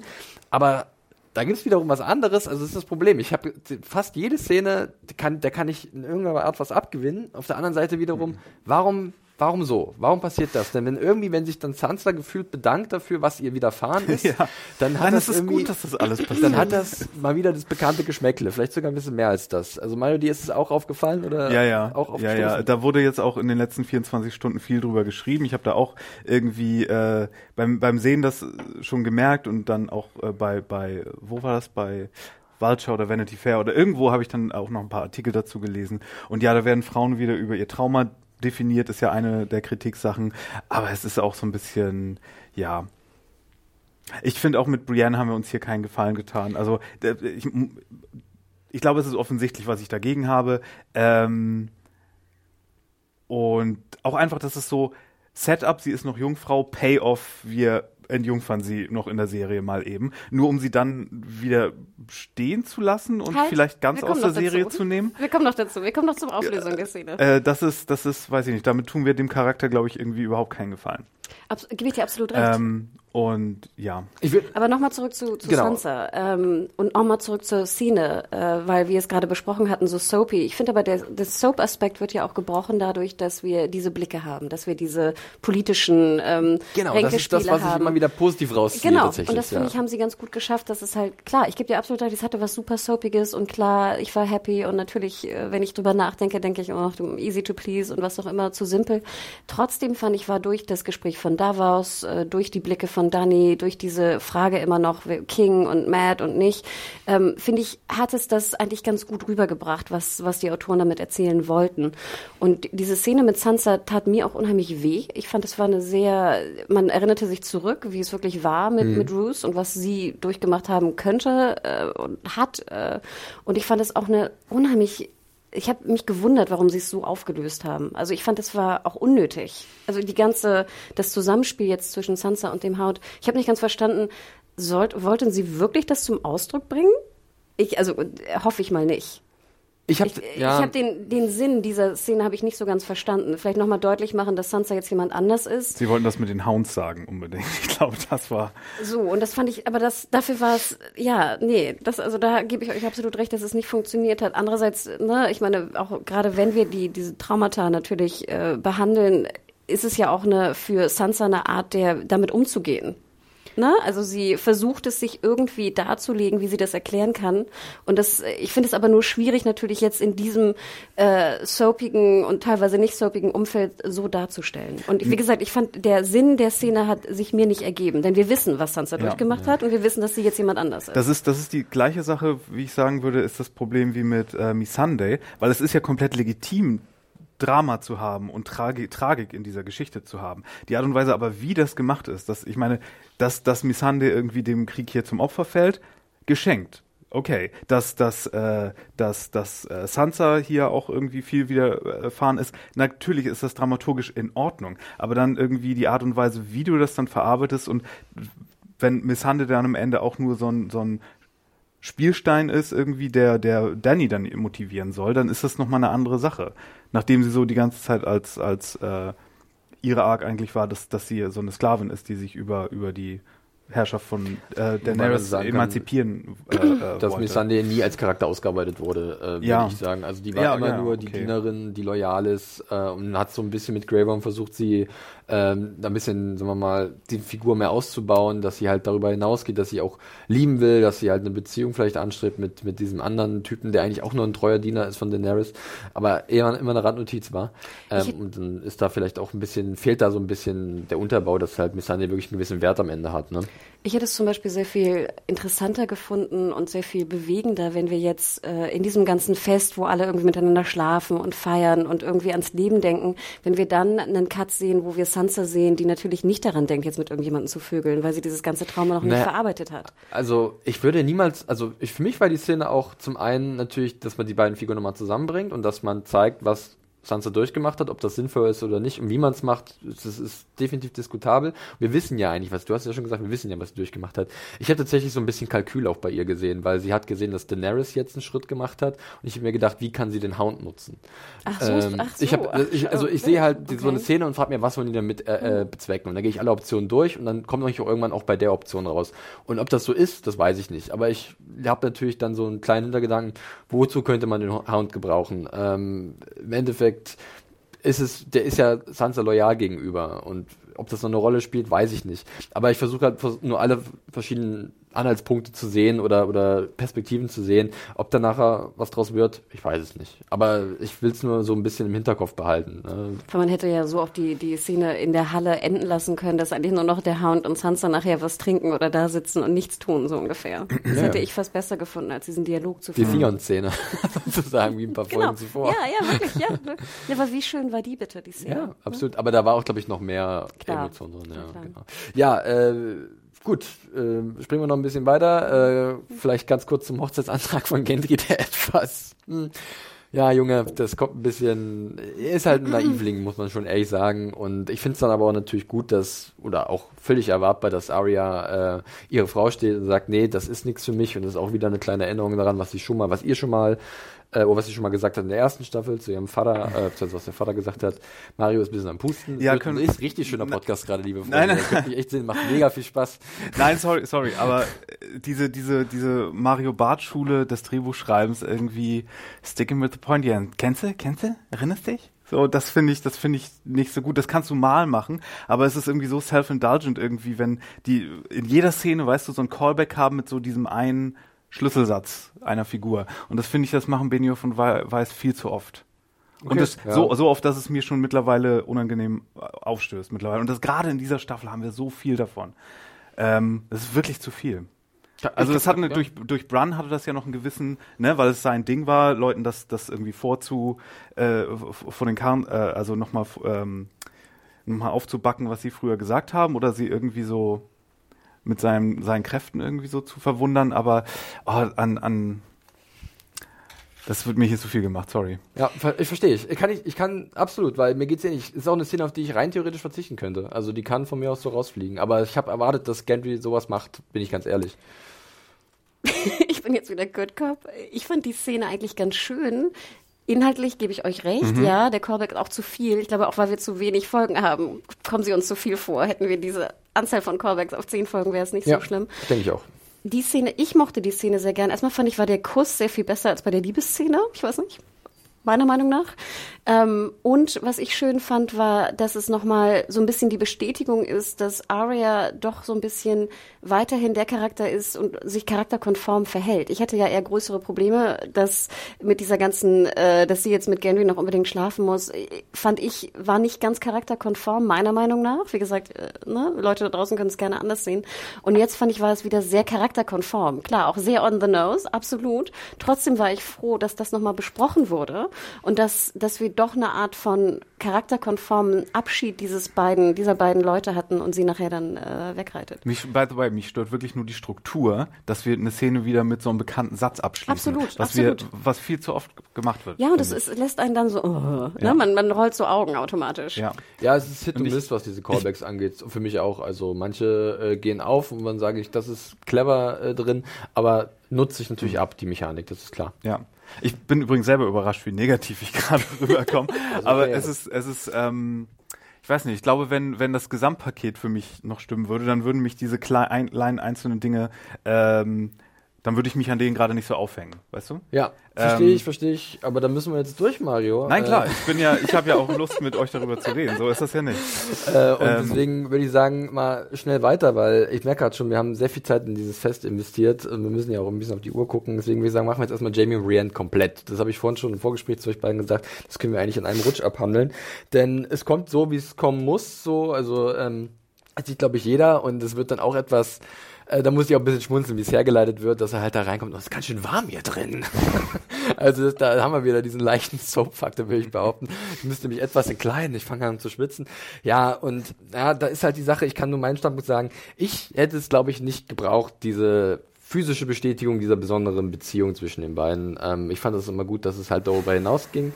Aber äh, ich verstehe, dass, dass sie auch natürlich im Endeffekt das ist das Problem, sie nutzen halt Brienne auch so ein bisschen als, als Werkzeug für Jamie, um ihn gewisse Dinge erkennen zu lassen. Also wo er herkommt, mit wem er sonst immer nur geschlafen hat und wie er sich verändert hat und ob er vielleicht das gar nicht verdient hat, mit dieser neuen Person so eine innige Beziehung zu führen. Äh, Anna, weil du ja ein bisschen unsere Brainy-Expertin bist, wie hast du denn äh, diese Szene wahrgenommen? Also ich bin natürlich dann, ja, sehr, sehr glücklich gewesen, dass es dazu kommt. Ich finde ja auch, dass diese Kabellage, die ja eigentlich auch die Beziehung zwischen den beiden, zumindest auf der sexuellen Ebene irgendwie ausmachte, meiner Meinung nach, möchte ich nochmal betonen, ähm, fand ich, war auch wieder hervorragend rübergebracht. Ne? Wir erinnern uns an diese, diese Hemd-Geschichte und Jamie mit seinem, mit seiner Goldhand. Ähm, dann sehen wir auch den, den, den Kuss sozusagen der beiden, wo ich auch sagen muss, okay, ein bisschen awkward, aber vielleicht auch verständlich. Ich glaube, auch Brienne hat wahrscheinlich auch noch nie in ihrem Leben wahrscheinlich jemanden geküsst gehe ich mal davon aus. Ähm, so weit, so gut. Äh, wie dann die Szene aufgelöst wird, kommen wir dazu schon? Wir können gleich alles mit Jamie und Brienne machen, auch dann, dass Jamie irgendwann erfährt, dass halt ein gewisser Drache nicht mehr unter uns weilt und dass äh, ja Missandei gefangen genommen wurde und dass Cersei ja komplett jetzt äh, ja Hatte ich sehr, sehr große Probleme mit der Auflösung der Szene, denn ich sehe es genauso wie du. Es war dann eigentlich nur noch, Brienne war, man hat nicht man wollte nicht, dass Briennes Charakter weiterentwickelt wird, wo man natürlich sich auch fragen kann, wird er jetzt weiterentwickelt, ob sie jetzt noch Jungfrau ist oder nicht. Das tat eigentlich nie zur Sache zu diesem Charakter. Ähm, aber auch dieses, ähm, das, ich hatte am meisten Probleme am, am Abschied eigentlich, dass Brienne so extrem in Tränen ausbricht. Für mich ich persönlich war das nicht besonders charakterkonform und ich hätte es sehr viel besser gefunden, die, die Entscheidung, dass sozusagen Jamie zurückgeht, finde ich, äh, kann man irgendwie verstehen. Man kann es sich erklären, es gibt verschiedene, du hast es ja auch äh, gerade eben schon angedeutet, auch in der, in der Review, finde ich, kann man, kann man sich erklären auf unterschiedliche Art und Weise. Ich würde sogar auch noch davon ausgehen, dass er auch noch Gefühle hat für Cersei, äh, ne, ist auch ein bisschen Buchwissen mit drin.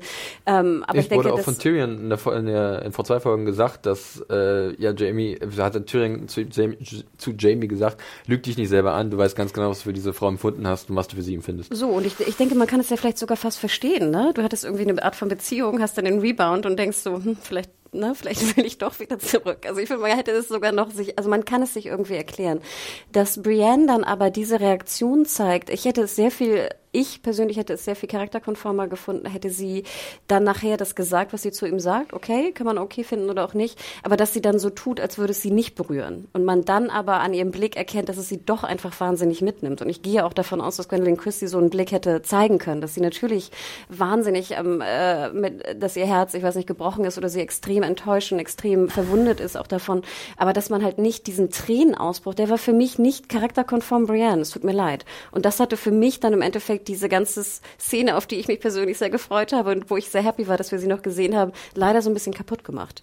Findest du es nicht ein bisschen seltsam auch, dass wir irgendwie eine dreimal so lange Sexszene mit Arya hatten, aber mit Brienne sehen wir nicht mal eine Sekunde davon?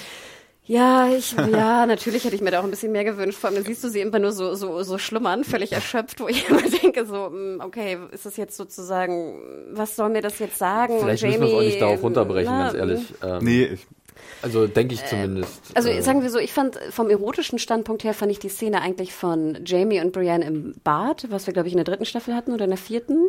Weiß ich gar nicht mehr genau. Äh, das war in der dritten. Mhm. Ne, fand ich sie auch sehr viel, fand ich sie eigentlich cooler umgesetzt, sagen wir mal so. Ähm, hier, äh, ich war, ich war einfach nur happy, dass es passiert. Ich glaube, da war ich äh, easy to please.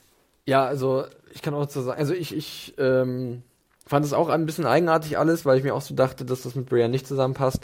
Äh, ich habe aber wieder natürlich versucht, einen Standpunkt einzunehmen, wie kann man das erklären und ich hab, bin dann bloß auf in eine Richtung konnte ich nur gehen und zwar, dass ähm, tatsächlich Brian jetzt endlich das hat, was sie nie hatte. Ähm, wir können uns dann nur an die Brienne aus äh, der aus den alten Folgen zurückerinnern, aus den alten Staffeln, die halt immer dafür aufgezogen wurde, wie sie aussieht, ähm, was sie für ein Typ ist, wie sie sich verhält und dass äh, Jamie das alles egal ist und er letztlich sie dann doch irgendwie ein Herz geschlossen hat. Und das wurde jetzt natürlich nochmal deut deutlich deutlich gemacht mit dieser äh, sexuellen Beziehung jetzt auch. Ähm, nicht nur mehr diese Blicke, die es gibt oder diese diese dieses untereinander dieses Verhalten. Ähm, und dass äh, Brienne jetzt genau das wo sie dachte, dass sie immer das haben wollte, verliert und dementsprechend natürlich wahnsinnig äh, mitgenommen ist. Ähm, ich fand die Reaktion dann natürlich auch ein bisschen übertrieben und auch schade, wie sie dann wie sie dann eingesetzt wird als Charakter äh, weil dann definitiv wichtiger ist halt äh, Nicola Castavallos Figur ähm, irgendwo hinzuführen, als äh, sich vielleicht um Brienne zu scheren. Das ist ein bisschen schade. Äh, aber ich, ich sehe so ein bisschen, ich kann ein bisschen diese Reaktion von Brienne nachvollziehen, ähm, der, der halt, die kurz alles hatte, was sie vielleicht jemals wollte, wirklich akzeptiert zu werden, wie sie ist. Und das dann äh, verliert, weil dieser Mensch, dem sie sich anvertraut hat, ähm, doch einfach nicht gut sein kann, also in tief in sich drin weiß, äh, wo er hingehört und was seine Rolle ist äh, und wie, wie die auch immer aussehen wird konkret. Genau, wir hatten ja auch einen kleinen Callback. Äh, in dem Frage- und Antwortspiel ging es ja auch um den Tanz mit Renly. Und vielleicht kann man da, ich weiß nicht, wie sehr es in der Serie behandelt wurde, ich weiß nicht mal, ob du die Geschichte kennst. Ja, also die, die nee. wurde erzählt, die hat sie Podrick erzählt am Lagerfeuer, Ja, und, und dadurch wurde auch nochmal klar, wie sehr sie Renly ja. eigentlich auch respektiert hat ja, aber wie wichtig er für sie ja, war. aber sie war romantisch nicht an Renly interessiert. Nee, was, sie, was sie wollte, war Respekt und sie wollten Ritter werden. Und das, das hat sie bekommen. Ähm, aber die Figur wenn, kann ja wenn, Laufe. Sie, wenn sie, wenn sie jetzt irgendwie noch romantisch an Renly interessiert gewesen wäre, dann hätte das jetzt. Nee, nee der Renly-Tanz meine ich nicht im Sinne von, dass sie mit Renly tanzen wollte, weil sie was hm. von ihm wollte. Es ging darum, dass da war ja diese Wette. Und es ging darum, dass sie, ne, sie tanzte damals in, ich weiß nicht, wie nochmal die, die Burg Vollkommen heißt, egal. in whatever, auf den Sapphire Islands. Und es ging darum, dass äh, sie natürlich verheiratet werden sollte von ihrem Vater, klar, ähm, und dass alle Witze und Wetten über sie gemacht haben. Und deswegen hieß sie ja auch Brienne the Beautiful oder Brienne The auch- Beauty. The Beauty.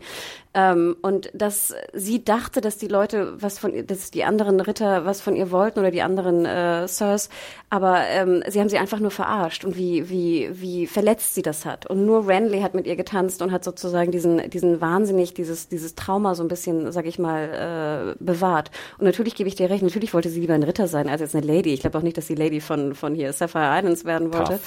Ähm, aber ähm, ich fand ganz schön, dass dieser, dieser Schmerz, den du als Teenie und den auch sie als Teenie einfach erlebt hat, dass es nochmal einen kurzen Bezug hatte mit dem Tanz von mit Renly. Aber nicht, sie wollte nichts von Renly, auf gar keinen Fall. Ja, ich, ich kann mir vorstellen, dass bei der Figur jetzt einfach über die letzten Jahre oder letzten Staffeln so ein gewisses doch Liebe sich entwickelt hat für Jamie und äh, die wurde immer konnte man nicht wirklich ausformulieren oder sie konnten sie nicht wirklich zeigen oder haben sie nicht wirklich zeigen können, was vielleicht auch den Umständen geschuldet war, in denen sie sich befunden haben und äh, jetzt war mal die Möglichkeit da, das wirklich dem Ausdruck zu verleihen und es hat sich für sie richtig und gut und wahnsinnig äh, befriedigend angefühlt, also auf der emotionalen Ebene. Und ähm, wenn das weg ist, dann, ich glaube, das kann man dann, ich kann es so ein bisschen nachvollziehen, warum sie denn halt so reagiert. Aber es ist natürlich ärgerlich, weil wir halt jahrelang sie so ein bisschen anders gesehen haben und sie jetzt wirklich nur noch, ähm, ja, diese Randnotiz ist, gefühlt zumindest. Und es ist halt bedauerlich, so eine seltene platonische Männer-Frauen-Beziehung irgendwie zu opfern für nur noch eine weitere Winterfell 90210 ja, Geschichte. das ist die Also- Frage, wie, wie, wie, inwiefern, wie platonisch das irgendwann noch gewesen ist, ne? Weil es war schon irgendwann darüber, würde ich sagen. Aber ich verstehe, was du meinst. Ich dachte, äh, wie gesagt, ich, ich hätte es auch gut gefunden, wenn da nie was passiert wäre und wir einfach weiterhin diese, diese Blicke gehabt hätten, dieses Gefühl des Respekts und der Anerkennung. Aber so ist die Entscheidung der, der, äh, der äh, Autoren und die denken sich wahrscheinlich auch, nach so einer Schlacht, wenn wir fast alle gestorben wären, und es hat ja nicht viel gefehlt, ist es jetzt vielleicht einfach auch nur menschlich, dass man sich so zu Ja, nein, wenn du, wenn wir jetzt Menschlichkeit und so, klar, dann kann alles sein und dann kann jemand, der ein Ritter sein möchte, auch irgendwie noch eine sexuelle Person sein. Ja. Natürlich. Ja. Aber wir sind hier in einer Geschichte und wir sprechen hier auch ein bisschen von erzählerischer Eleganz und, und Arcs und, und, und Figuren, ja?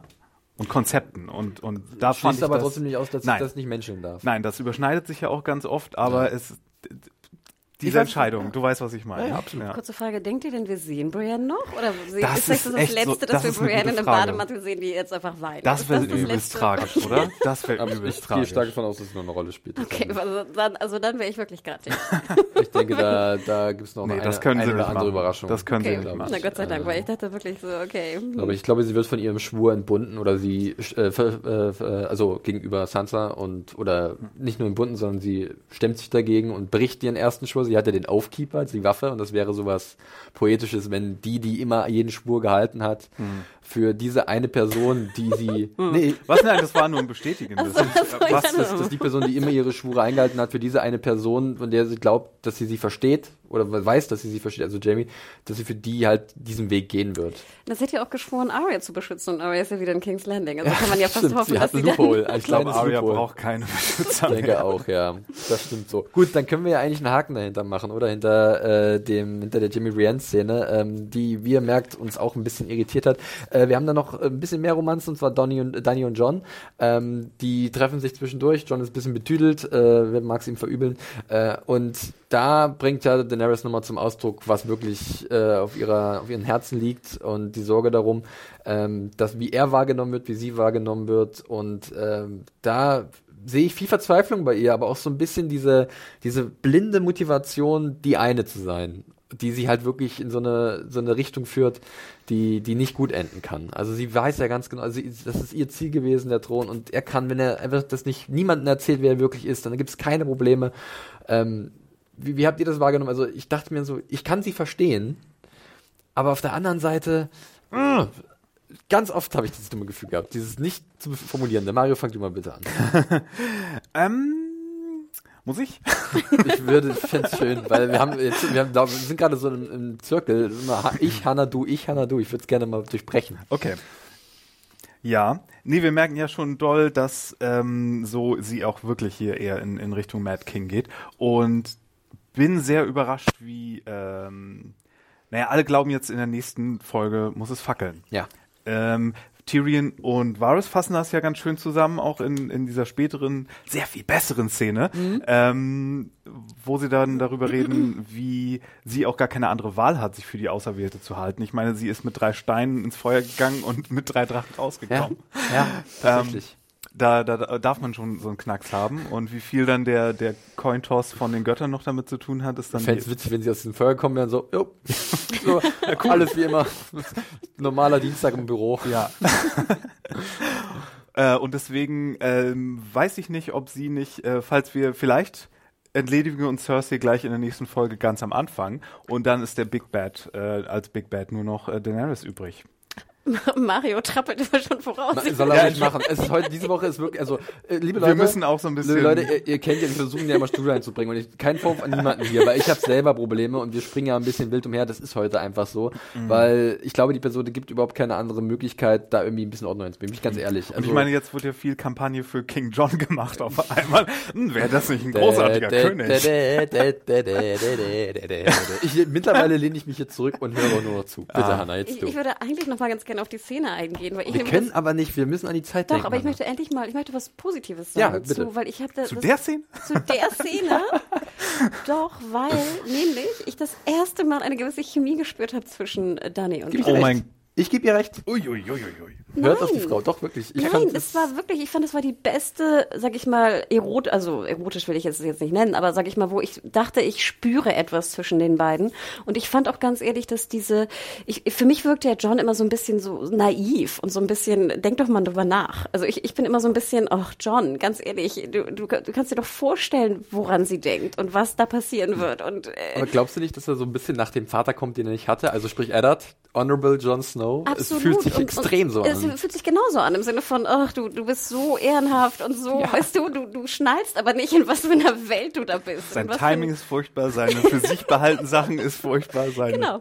Lügen kann er nicht. Trotzdem, wie gesagt, nochmal Lob an beide. Ich fand, das war mit Abstand die beste äh, chemische, also Chemie zeigende äh, Szene zwischen den beiden. Ich würde es auch ganz ehrlich auf Emilia Clark und Kit Harington zurückführen, weil ich finde die beiden, wir haben uns ja gerne auch darüber aufgeregt und ähm, also beziehungsweise äh, ein bisschen das kritisch gesehen, wie, wie sie sich gegeben haben, aber ich finde tatsächlich, äh, mittlerweile ist das ein Niveau, mit dem ich sehr gut leben kann. Und wo auch so eine Szene natürlich profitiert.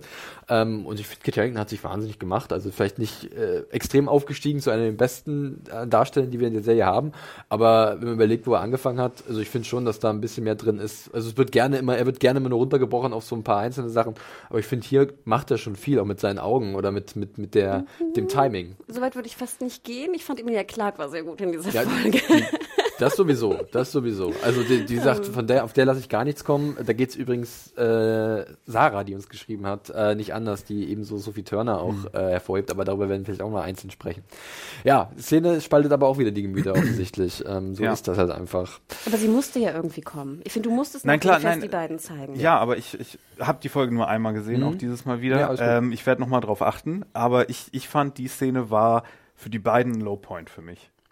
Tatsächlich, also schauspielerisch auch. Also ja. Krass, so geht das aus. Ja, aber es ist. Interesting. Also da hatte dieses, was ihr soapig genannt hat, dieses Westeros 90210 für mich so sein. Das, inhaltlich fand ich es So auch. ein, so ein Inhaltlich bisschen so, ach, Inhaltlich bin ich da voll bei dir, weil das war für mich auch so ein bisschen äh, viel zu simpel gedacht und sehr, sehr aufgesetzt, romantisch aufgesetzt. So. Und aber ich fand tatsächlich, das war halt bei mir das Positive, irgendwie konnten sie es noch ein bisschen, ein bisschen retten. Und erinnert ihr euch dran, dass Jon Snow betrunken sein sollte in der Szene? Da war am, Anf am Ende Ja, aber die haben auch ziemlich übrig. intensiv rumgemacht und dann war er wieder go and ready. Also von daher wa- wahrscheinlich sofort wieder ausgenüchtert.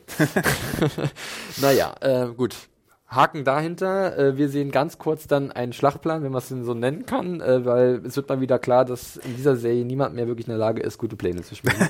ähm, Noch kurz, sorry, wenn ich noch einmal zurückgrätsche. Haben wir den, den Kaffeebecher, haben wir nicht schon erwähnt, oder war das im Vorgeplänkel? ich wollte ihn eigentlich umgehen, weil. Du wolltest ihn umgehen? Ja, weil es ist doch wirklich langsam lächerlich. Aber von mir aus sprecht über den Kaffeebecher. Nein, ich denke, wir müssen ja einfach nur erwähnen. Ich meine, auch im Netz ging es ja rum, dass wirklich in der einen Szene, gerade in der, wo Tormund hier äh, gratuliert und diese King und Mad, Mad, Ja. Queen, Mad, äh, entweder bist du verrückt oder, oder King.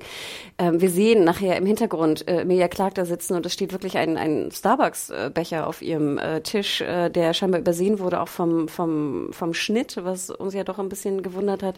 Ähm, ja, also kann passieren. Ich finde das jetzt auch keinen großen Akt, aber nur noch Kann mal. es das? Ich meine, mich wundert, es ist wirklich so stark.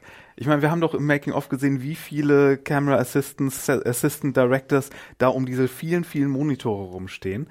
Wie, wie, wie, wie Ja, was ich halt nicht verstehe, und das hatten wir ja auch schon im Gespräch, warum man es nicht, das, warum der Cutter oder die Cutter, es sind Ja. ja schon mehrere, warum sie nicht das gesehen haben im Schnitt und man hätte es sehr leicht Es wegretuschieren ist eine können. statische Einstellung. Man hätte das, deswegen, also der Zyniker in mir möchte fast schon behaupten, dass es Absicht ist. Wirklich? Dass es ein Werbedeal mit Starbucks ist, ja. Das ist doch kein Starbucks-Becher, mittlerweile bekannt. Ist es das? Das ist ein okay. stinknormaler Pappbecher, da ist kein Starbucks-Symbol drauf. gut. Das finde ich Das haben wir nur, das haben wir, ja, okay. Das, Natürlich, weil ja, alle, ja, wir, ja. wir haben unsere äh, Mother of Dragons, die entrüstet im Starbucks, das ist, das ist die self-fulfilling, Ja, ja, stimmt. der self-fulfilling Witz ist das so ein bisschen, den wir vor drei, vier Jahren gemacht haben, dass sie, I want to speak to the manager, Ja. Mario, Ja, ja, hat es danke, damals, danke. großartig, Großartig, great ja. times, lovely stuff, ähm, aber deswegen, Immer diese scheiß Callbacks. Sehr gut. Nee, also klar, das ist ein äh, großer Fauxpas. Äh, ist tatsächlich auch das erste Mal, dass sowas passiert ist. Äh, viele werden jetzt vielleicht äh, irgend so ein Bild rauskramen, Mhm. wo Jamie auch in einer Szene so einen Kaffeebecher hält, aber das wurde, war nie in der Serie zu sehen, das war irgend so ein Still. Ja. Wir hatten noch so eine andere Szene mal, wo ich glaube, es war Battle of the Bastards, wo du siehst, Das Gummischwert. Harington genau aufs Pferd springt und das Gummischwert so rumlabbert. Daran habe ich mich auch erinnert. Vielleicht ja. auf der Blu-ray dann äh, machen die irgendwie so einen so einen Kelch draus oder. Vielleicht machen sie dann wirklich einen Starbucks-Becher draus, weil sie das jetzt, oh, wir können wirklich Geld damit machen. Ja, ja. Ja, also es ist, äh, das Internet freut sich, sagen wir es so, ne? Es ist natürlich, It's, ähm, it had its fun. Ja, so ist das halt. So eine Serie, ich, also mir ist das beim ersten Mal nicht aufgefallen. Und Nee, mir auch nachdem nicht. ich das dann, ich es dann gesehen habe über Twitter oder so, äh, kann ich es jetzt nicht mehr nicht sehen. Das ist das, stimmt. Problem. Ne? Also Ja. sobald die Szene kommt, geht der Blick sofort auf den Kaffeebecher. Wobei ich muss immer an, an äh, Emilia Clarks BH-Streifen denken, in irgendwie der ersten Staffel, da sieht man noch ihre, Also in ihren, ihr luftigen, BH in ihren luftigen. Nein, nein, wo, wo, wo ihr BH ihr so, so. Linien in der Haut gemacht Echt? hat, glaube ich, so. Das hat, ich glaube, Staffel 1. Doch, da, nicht mehr Na, egal. Weiß ich auch nicht mehr. da habe ich nicht drauf geachtet. Ich auch Na nicht. gut. Gut, haben wir den, Keinen richtigen BH. den, den, den, den, den Pappbecher abgehandelt, äh, der Vollständigkeit halber. Wie gesagt, wir kommen zum Schlachtplan, äh, der nicht richtig so ein Schlachtplan ist. Es wird so ein bisschen guckt, wie geht's jetzt weiter. Und äh, ich meine, für Daenerys wirklich momentan, ähm, bei der läuft's einfach nicht. Also sie äh, zeigt sich geduldig. anderthalb Staffeln. Ja, ja, ja, so ist es, seitdem sie in Westeros ist. Ich habe noch ein riesen Ding, was sie nachher auspacken will. Ähm, und und sie, sie, äh, ihr wird halt gesagt, okay, vielleicht sollten wir erstmal äh, zumindest Cersei anbieten, eine friedliche Lösung zu finden, weil dann sehen die Leute, dass du halt vielleicht gar nicht so schlecht bist. Und sie, ja, ist okay, aber wenn es dann nicht klappt, dann wissen sie ganz genau, wer schuld ist, wenn äh, alles über sie hineinbricht. Ähm, und sie ist auch, zeigt ja auch geduldig. Sie sagt, ja, lass, lass uns ein bisschen, wir müssen erstmal da runterkommen. Und dann provoziert aber Sans natürlich wieder ein bisschen, wobei ich sie auch nachvollziehen kann. Natürlich sind die Truppen im Eimer, natürlich müssen sie sich erstmal wieder ein bisschen regenerieren. Du hast jetzt so knapp die Hälfte, das trifft sich ganz gut, weil dadurch hast du eine ungefähre Balance, was relativ einfacher Kniff ist. Aber du merkst irgendwie, es gibt viel Gegenwind für Daenerys und ich merke in dem Blick von Emilia Clark, dass das Dolle an dem Charakter nagt. Ähm, wie fandet ihr erstmal, habt ihr speziell auf Daenerys geachtet? Wie hat dann John für euch reagiert als ihr Unterstützer? War das sinnvoll? Oder war das, war das zumindest, hat das Sinn ergeben? Also erstmal war ich ja sehr happy, dass wir nochmal so die Karte sehen und dann sehen wir auch Sir Bademantel, der ja dann nach der Schlacht auch überlebt hat und auch seine, die Hälfte seiner Errands da Den sieht wegnimmt. man tatsächlich sogar beim Fest auch, wie er so neben Tormund einmal steht Echt? mit so einem Trinkhorn oder so, gesehen. ja. Ähm, also das fand ich äh, ganz schön und ich fand auch, wie du schon gerade angedeutet hast, ich finde ja, beide Seiten sind zu verstehen. Mhm. Also ich verstehe, dass du eigentlich deine Kräfte erst sammeln musst und ich verstehe auch die andere Seite im Sinne von, hey, ich habe jetzt das getan, genau, was ihr wolltet, Leute, jetzt los Je länger wir warten, desto gefährlicher wird Cersei. Und das finde ich ja immer positiv. Also ich finde ja, es ist ja viel spannender, wenn beide, wenn beides irgendwie äh, eine Begründung hat und auch eine, eine Sinnhaftigkeit hat in dem Falle. Ich glaube, wenn ich mich recht erinnere an die Szene, ist ja John versucht sehr eindeutig jetzt in diesem ähm, Kriegsgespräch äh, oder in diesem War Council, wie wir ihn glaube ich immer genannt haben, Partei für Dani zu ergreifen. Ne? Er Stellt sagt sich sehr, hinter sie. Genau, er sagt eindeutig, das ist meine Queen, wir müssen jetzt machen, was die Queen sagt äh, und los geht's. Und dann finde ich es ja auch ganz interessant, wie Arya und Sansa sich so anschauen. Beide übrigens stehen in dieser wunderbaren Pose mit den Händen hinten. Ach, ich liebe, ich liebe diese, diese Military-Pose von, von, wenn zwei Frauen es tun oder eine Frau es tut. Sansa auch wieder in ihrem Bei super... Sansa sieht das gut aus. Ja. Natürlich. Und Sansa wieder in ihrem super schönen äh, schwarzen ähm, äh, hier äh, Harness, den sie da um die Brust trägt. Ihr Lederpanzer. Und die beiden Schwestern gucken sich an und sagen, okay, jetzt ist aber, jetzt reicht's, wir müssen reden mit unserem Bruder, das geht so nicht. Ähm, Männer ich- machen dumme Sachen für Liebe. John, she's so mean. Und das fand ich sehr schön, dass also wirklich auch die beiden Schwestern sich da auch einig sind, dass das so einfach nicht weitergeht und dass sie auch ihn nehmen mit ihrem äh, anderen Bruder Bra- Bran zusammen und da in den Godswood gehen. Genau. Ich fand das super. Ich fand, das war eine sehr schöne Auflösung und die Szene ist auch, ne, dann geht's gleich los ins Gespräch. Ich mag die auch. Ich war happy. Ich, ich, ich, ich fand äh, das auch gelungen, ganz von abgesehen, dass ähm, da, da kann man jetzt diskutieren. Der Plan, der gemacht wird, der ist so ein bisschen wieder löchrig und vielleicht nicht ganz zu Ende gedacht. Ähm, aber ich merke bei, ich merke einfach zu krass bei Mia Clark, zumindest wie sie spielt, oder bei Daenerys konkret, ähm, dass sie halt wirklich Angst hat um ihre Position und deswegen äh, risikobereit ist und naiv ist und Dinge erzwingen will. Und wer Dinge erzwingen will, fällt meistens auf die Nase. Und dadurch passieren auch gewisse Dinge dann weiter in der Folge. So kann ich es mir nur so ein bisschen herleiten, also zusammenschieben.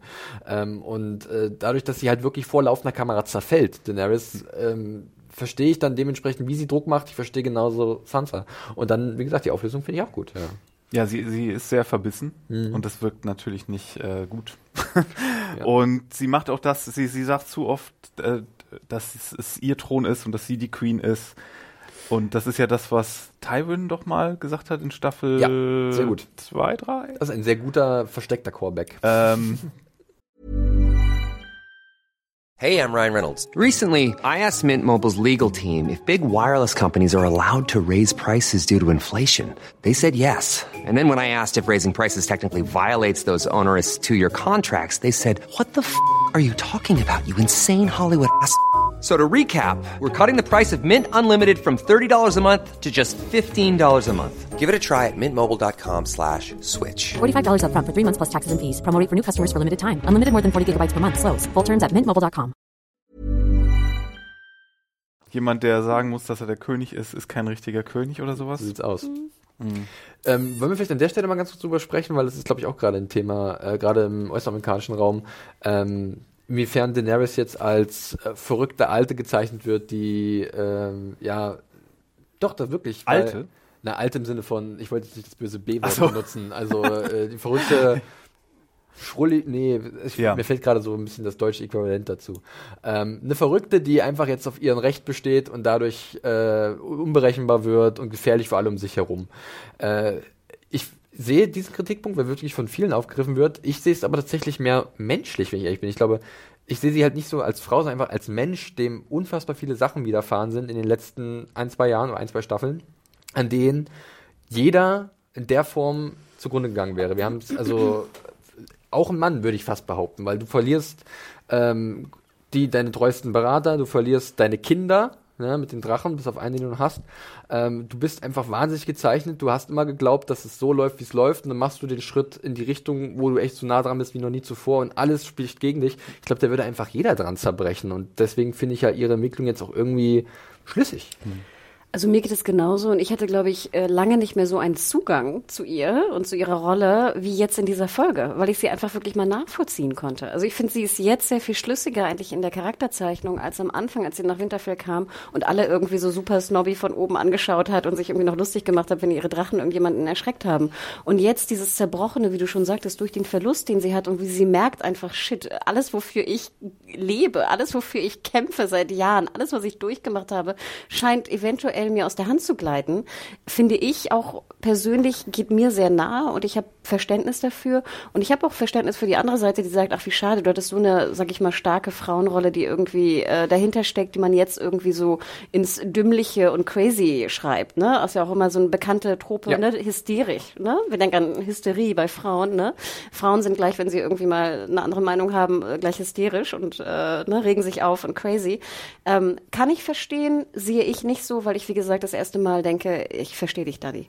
Also Westeros tut ihr nicht gut, können wir glaube ich mal festhalten, Ja. wenn wir an die an die besonnene äh, Daenerys in Marine äh, uns zurück äh, besinnen, wo sie gute Politik gemacht hat, wo sie versucht hat, auf die Leute zuzugehen, wo sie wo sie wo sie eine, eine ganz gute Herrscherin abgegeben hat. Am Ende wurde es ein bisschen feurig, blutig, aber grundsätzlich genau das, was du gesagt Ja, hast. äh, und ich, ich, ich, ich bin dafür, dass sie zurück nach Marine geht und dann äh, die Leute in Westeros äh, ihr, sich ihren Sachen überlässt und äh, dann von, von Essos aus sagt so, hey, das hier hättet ihr haben können. Wollt Mhm. ihr nicht? Badge. Ja, aber das habe ich mich sowieso schon, das frage ich mich schon ja seit vielen Staffeln. Ich denke immer, warum willst du eigentlich diesen blöden Ei- eisernen Thron? Weil es ihr Schicksal Also, das ist. ist so drin Nein, bei nein, ihrem ne, Kopf, das das ist- ist so. Ja. Da, da kann man aber auch diskutieren, ist es gut, dass sie so in diese Sackgasse geschrieben wurde, dass sie nur das will? Ist das wirklich. Weil ich ja auch immer denke, ganz ehrlich, du, du liebst John, John liebt dich, äh, weißt du, werdet doch glücklich zusammen, äh, seit, ich weiß nicht, sonst wo, auf welcher Burg auch immer. Mhm. Ich glaube nicht, dass sie in King's Landing glücklich werden, weil ich glaube, King's Landing ist immer irgendwie schwierig und äh, macht Leute nicht unbedingt glücklich.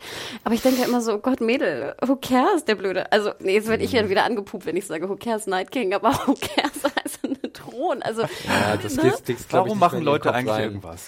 Diese, Nee, aber verstehst du, also ich gebe dir absolut recht. Ich denke immer so, Gott, geh doch Ja. zurück. Du wirst da sehr viel Nee, glücklicher werden. Wenn du, wenn du das von einer realistischen Person aus 2019 Berlin aus betrachtest, ja. Die ist aber, auch nicht mit drei Drachen aus dem Feuer gestiegen. Die, eben. Und die ist auch keine fiktive Person, die ein, ein, ein äh, Narrative Purpose hat irgendwie. Aber findet ihr Ja. nicht schon, dass der eiserne Thron und den zu ergattern jetzt für Danny so ganz, weiß ich nicht, ob das noch, was, die Motivation ist mir so ein bisschen. Ja, nee, absolut. Also muss, ich kann mich bloß in sie hineinversetzen und sagen, sie, ihr wird, seit sie groß ist, wird ihr gesagt, was ihrer Familie angetan wurde, was man ihr genommen hat, unrechtmäßig. Seit sie Äh, klein ist sogar. Seit sie klein ist, ja, von ihrem Bruder. Und sie wurde halt wirklich indoktriniert. Die ist komplett äh, umgedreht worden und sie, das ist ihr Lebenssinn. Und äh, wie sinnvoll es ist, diesen zu verfolgen, das sind wir uns, glaube ich, alle einig. Hm, na, wie wäre vielleicht mal so ein paar Tage auf Menorca oder so.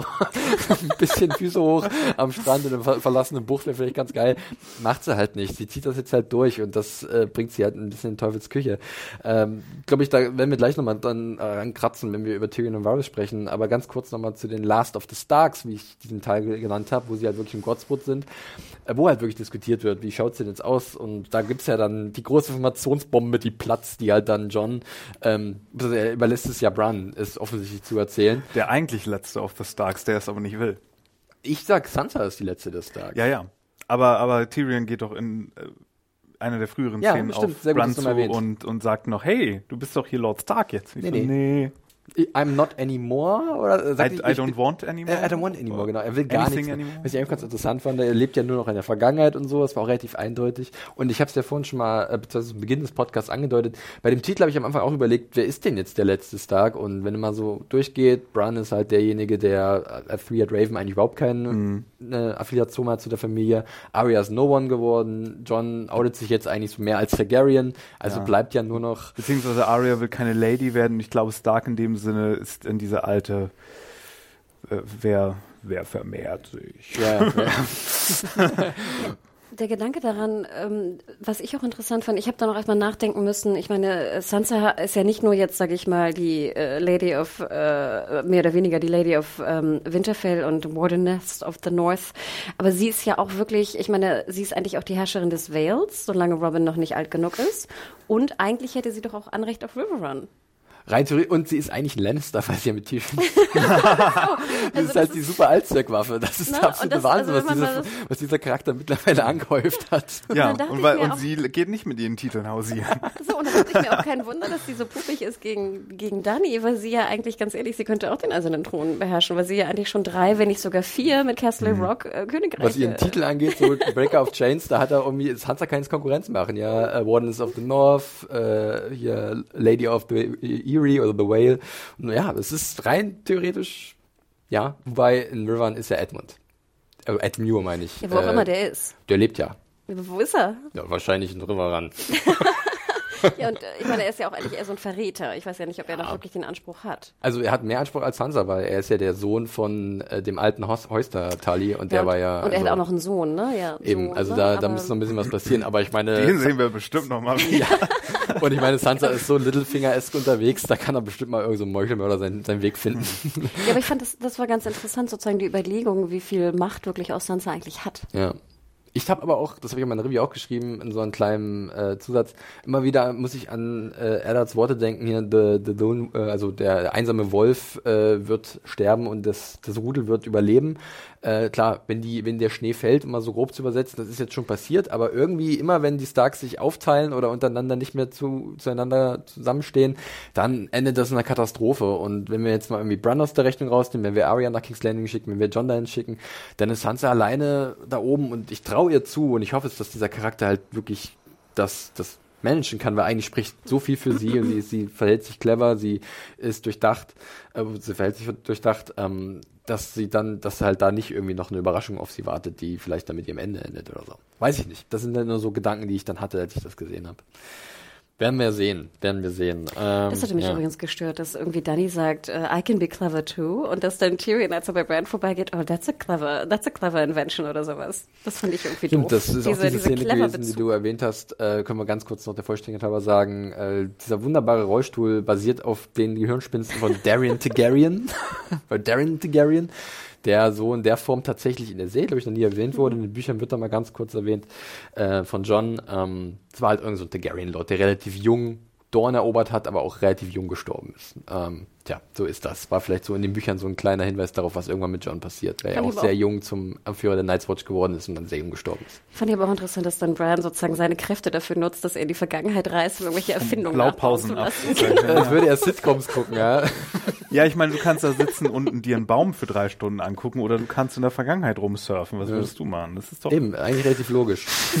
ja, gut. Können wir bei der Szene auf jeden Fall zusammenfassen, dass die beiden Schwestern schwören und erfahren es, aber an dem Punkt war mir so klar, nope, hier implodiert die ganze Kiste, ähm, dass es jetzt verraten hat, das wird nicht gut ausgehen. Wir schieben aber zwischendurch noch ganz kurz die Szene ein, die du von erwähnt hast, die sicherlich auch ähm, ja, einige besser, andere schlechter fanden, und zwar der leicht überraschende Auftritt von Bronn. Der findet sich oben auf einmal im Norden wieder. Es wird noch ein bisschen geschäkert zwischen Tyrion und äh, Jamie. Da fällt mir auch gerade übrigens noch eine Szene ein bei diesem Fest, wo äh, Daenerys die beiden zusammen sieht, wie sie halt viel Spaß haben und trinken. Und man darf ja nicht vergessen, Jamie hat versucht, Daenerys umzubringen in der siebten Staffel, als er auf sie zugeritten ist. Und jetzt sieht sie halt auch, wie ihr engster Berater mit dem Kingslayer wieder verbandelt ist, äh, weil sie halt auch Brüder sind, macht ihr, glaube ich, auch, führt ihr natürlich auch so vor Augen, wie allein sie ist. Aber in der Szene sehen wir jetzt zum Beispiel, dass Bronn wieder da ist und der ist relativ pragmatisch. Und das mag ich eigentlich erstmal, weil er sagt, wie es ist. ähm, Mario, du hast dich ja schon dazu geäußert. Hanna, wie hast du ähm, diesen Auftritt wahrgenommen? Äh, zufrieden oder denkst du, ach, geschenkt? Ja, komisch. Es ist ja so ein bisschen auch der, das Nachspiel von dem ersten Mal von Jamie und Brienne, ne? Weil dann, glaube ich, Tyrion ja auch sagt irgendwie, ne, you, ich Ja. weiß nicht, climbed mountains, was auch immer, Du okay. Climbing whatever. Mountains. Welchen Mountain haben wir denn noch, liebe Leute? Äh, genau. Ähm, und ich muss gestehen, als ich die, die Folge das erste Mal dann in der Nacht sah, hat mich äh, Bronn super aufgeregt. Ich dachte, oh, ne, der Dude jetzt noch. Und dann, ich, es war auch sehr, finde ich, sehr, wirkte für mich so, als wäre es so overacted irgendwie, wie, dass er so die coole Socke ist und da so reinpoltert und wieder rauspoltert. Im Nachhinein habe ich aber gestern die Folge noch ein zweites Mal gesehen und da hat mir die Szene sehr viel besser gefallen. Und im Endeffekt fand ich es eigentlich auch eine ganz gute Auflösung dieser ganzen Bronn und Cersei-Problematik. Und äh, ich muss ganz ehrlich gestehen, äh, jetzt bin ich okay mit der Szene, denn ich fand nämlich gerade diese Aufrechnung, die du schon am Anfang erwähnt hattest, Mario, mit ähm, sie hat mir Riverrun gegeben, ich möchte mehr. Es ist sehr charakterkonform. Wir haben immer gesagt, Bronn, äh, Bronn ist einfach ein, ein Sellsword, der das tut, wo er am meisten Geld von kriegt. Und das hatten wir ja auch schon damals besprochen, im Sinne von, wenn ihm mehr angeboten wird, dann wird er halt das nehmen oder dem den Auftrag verfolgen, der ihm mehr gibt. Und diese Rechnung mit Highgarden fand ich ja ganz schön, weil die Frage war ja, ähm, wenn ich, äh, wenn ich etwas tun soll und wenn du sagst mir immer, also Tyrion, du sagst mir immer, du zahlst das Doppelte. Und was ist das Doppelte von Riverrun? Und das Doppelte von Riverrun ist Highgarden. Und das fand ich eigentlich, ich persönlich, ein schönes Callback, weil wir dann wieder diese große Welt von Westeros und die verschiedenen Häuser und die verschiedenen Ländereien wieder so ein bisschen äh, uns in Erinnerung gerufen haben. Denn natürlich einfach Highgarden mit, mit The Reach äh, ist natürlich einfach sehr viel wertvoller als Riverrun, obwohl Riverrun natürlich auch eine gute äh, Burg ist. Und das fand ich wiederum eigentlich ganz schön. Und dann schwupp, zischt er wieder ab und dann denke ich mir, gut, da wird hier noch irgendwas kommen. Ja, ähm, werden wir sehen. Also, äh, weiß nicht, vielleicht ist es doch einfach, wartet er jetzt einfach ab, was passiert. Fand ich halt auch dem Charakter entsprechend. Ich fand noch ziemlich cool, dass er einfach relativ klar gesagt hat, wie es immer schon abgelaufen ist, was so ein bisschen auch passt zu dieser Abrechnung jetzt mit irgendwelchen magischen Firlefanz oder so, dass er sagt, hey, wie habt ihr, also seid ihr an die Macht gekommen, wie habt ihr, wie habt, haben eure Familien die Reichtümer bekommen? Ihr wart alle Halsabschneider, ihr habt alle irgendwie euch gegenseitig verraten und irgendwann habt ihr genug Leute umgebracht, dass ihr halt irgendwelche äh, Schlösser besessen habt oder irgendwelche Territorien besetzt habt. Und ähm, so läuft das ab. Das ist die menschliche Natur und so wird es immer sein. Und von daher mache ich jetzt genau das Gleiche. Und schauen wir mal, wenn, wenn ich nicht das bekomme, was ich bekomme, dann ja, dann werdet ihr schon sehen, was ihr davon Und habt. speziell auf die Lannisters passt das ja gut, Ja. ne? Mit Lan the Clever wieder einmal. Ähm, auf die anderen Häuser vielleicht eher weniger, aber ne, in dem Falle war es natürlich sehr eindeutig, dass das wirklich einfach ein Betrüger Ich ja war. meine, die Tyrells, ähm, die hießen, glaube ich, hießen die nicht sogar in den Büchern anfangs mal die Gardeners? Da gab es auch eine andere Familie, die dann. Das waren die, die Gardeners früher, die hatten immer diesen, diese, Ja, diese äh, grüne Hand haben die sie wurden immer auf halt auch dann abgelöst, ne? Oder beziehungsweise hat sich da auch viel verschoben. Also das fand ich dann irgendwie interessanten Gedanken dazu, wohin sich jetzt auch die Serie jetzt am Ende nochmal entwickeln wird, dass es halt vollkommen gleich ist, wie man an Macht kommt. Äh, da gibt's ist jedes jedes Mittel ist fair. also gerade auch für jemanden wie Bronn. Judy, ich denke, wir können weitermachen und äh, haben dann noch eine kleine Szene mit Hound und Arya, die halt auf dem Weg nach King's Landing sind und äh, da werden wahrscheinlich viele Leute denken, oh, oh, der Hound geht nach King's Landing, was wird da wohl passieren? Ich glaube, zu offensichtlich, oder? Mario? Zu offensichtlich, dass da Bruder gegen Bruder kämpfen wird? Ich sag mal, ich sag's ja schon seit Jahren, dass das immer eine Option ist und viele Leute sich das wünschen, aber ich denke mittlerweile zu simpel. Nee, ich glaube, das kommt Ja? dann. Ich glaube, Clegane Bowl, das ist sowas, was die ohne geht nicht mehr. Hm. Das wurde zu Es ging auch nicht ohne, dass John den Night King besiegt. Für Wieso? viele. Also deswegen, ich, ich bin mittlerweile der Meinung, dass das äh, alles das, was wir erwarten, komplett umgedreht werden kann. Und ich meine, vorher gibt es so eine Szene halt mit, mit Jamie, wir hatten es ja gerade gehabt mit Jamie und Tyrion, wo halt auch To Climbing Mountains und äh, ist vielleicht ein bisschen zu sehr telegrafiert, aber ich glaube, dass Jamie im Zusammenspiel mit dem Mountain und Cersei, dass da vielleicht noch eher was passiert, als jetzt wirklich dieses offensichtliche Bruder gegen Bruder. Oder dass zum Beispiel auch Arya wieder eine Rolle spielt, weil der Mountain ist auch bei ihr auf der Liste. Ich glaube, wir dürfen Arya einfach Ich nicht wollte gerade unterschätzen. sagen, ja, vielleicht nimmt er ihr das weg und dann. Oder sie nimmt es ihm weg. Äh, ja, das meinte Ja, ich. ja, ja. Sorry. Aber unabhängig davon, wie, wie das jetzt gelöst wird, Ja. weil ich zum Beispiel denke, ja, ich bin eigentlich ganz happy, wenn ich auch überrascht werde. Ja, absolut. Also, ne, jetzt äh, nur das vorweggegriffen. Ich war sehr glücklich, dass wir Arya und The Hound wieder hatten. Ja, es war Ja. sehr viel Hannah-Fanservice in dieser Ey, Episode. da, da gehe ich aber mit. Bei, der, äh, bei dem Ding gehe ich mit, weil ich fand das, war ein nettes kleines Gespräch und ich, bei mir kamen gleich wohlige Gedanken an die dritte Staffel, weil ich fand das super, als die beiden unterwegs waren. Und es war Schnee, es sah toll aus. Wir sehen Winterfell im Hintergrund. Sie haben schöne schwarze neue Pferde bekommen. ähm, ich war sehr, sehr happy, dass ich diese Konstellation wieder sehe. Ich habe sie sehr vermisst, als es als der Hound noch für tot galt. Ähm, und ich bin auch sehr gespannt, weil er macht ja auch noch eine Anspielung darauf, wirst du mich wieder sozusagen, ne, sozusagen liegen lassen äh, zum Sterben. Und ich bin sehr gespannt, was da passiert. Und ich würde mich sogar freuen, wenn wir überrascht werden. Also, dass vielleicht nicht das eintritt, was wir erwarten. Aber selbst wenn es eintritt, Ja. ich würde mich auch, ich fände es auch interessant, wenn, wenn äh, hier die, die Hound, äh, der Hound und äh, was ist die, die Cleganes, ne, sind das, Ja. glaube ich, kämpfen sollten. Also das ist, glaube ich, mittlerweile eigentlich die, die, das Duo, was ich am spannendsten finde, was mit denen in King's Landing passiert. Also weil- sie sich ob sie sich reinschleichen werden oder wie sie natürlich an Cersei kommen. Also weil ja mittlerweile alles äh, ein, ein Setup für ein Payoff ist in dieser Serie, glaube ich, rechne ich schon fast damit, auch dass der Hound beim Clegane Bowl vermutlich irgendwie tödlich verletzt wird und dass Arya ihm dann irgendwie einen Gnadenstoß. das ist auch eine gute Idee. Das- Sehr gute Idee, ja. Ja, Das stimmt. Weil auch äh, gerade in dieser Szene jetzt genau so gesagt wird. Was, wenn ich mich wieder, äh, wenn ich wieder im Sterben liege, äh, wirst du mich dann erlösen? Dann sagt sie so, nö. Aber dann wird es wahrscheinlich so kommen. machen, ne? Äh, das ist eine gute Idee, ja. Äh, generell, das ist ja ein kleiner Abschied sozusagen von, von Arya wieder. Sie sagt ja auch, ich werde wahrscheinlich nicht zurückkommen, also sie hat da ein ganz klares Ziel vor Augen. Ähm, und dann kommt ja auch der Moment, den hatten wir vorhin schon kurz erwähnt, dass halt John auch sich verabschiedet und für mich auch ganz klar ist, dass er nie wieder in den Norden zurückkommen wird. Das wird für mich irgendwie sehr klar gemacht, indem halt Tormund auch sagt, du hast den echten Norden in dir und du gehörst dir eigentlich hin und John lässt halt dann auch noch Ghost zurück, was auch so ein Zeichen ist natürlich, was seine Familie angeht, aber auch seine, seine Heimat. Äh, fand ich schon relativ deutlich oder habt ihr das anders gelesen? Ich habe es genauso gelesen und ich fand das sehr schön. Wir haben auch eine illustre Mail bekommen, wo es, glaube ich, äh, hieß, äh, hätte er nicht einfach nur äh, Ghost einmal streicheln können. das war, sie konnten nicht eine Szene noch machen, wo er einmal irgendwie auf so weißes Fell, es hätte nicht mal gut aussehen Nee. müssen, aber selbst ein schlecht aussehender das? Wolf Warum wollen das Leute? wäre besser gewesen, als Nee, wenn also er ihn da- einfach also ich stehen dachte auch, lässt. ihr könnt ihn doch nicht da, du musst In ihn so doch zwei einmal separaten anfassen. Szenen. Genau. Die waren nicht mal im selben Bild Ja. zu Ganz sehen. ehrlich, das ist mir sowas von. Jetzt, Hattest du jetzt schon mal einen Hund? raus.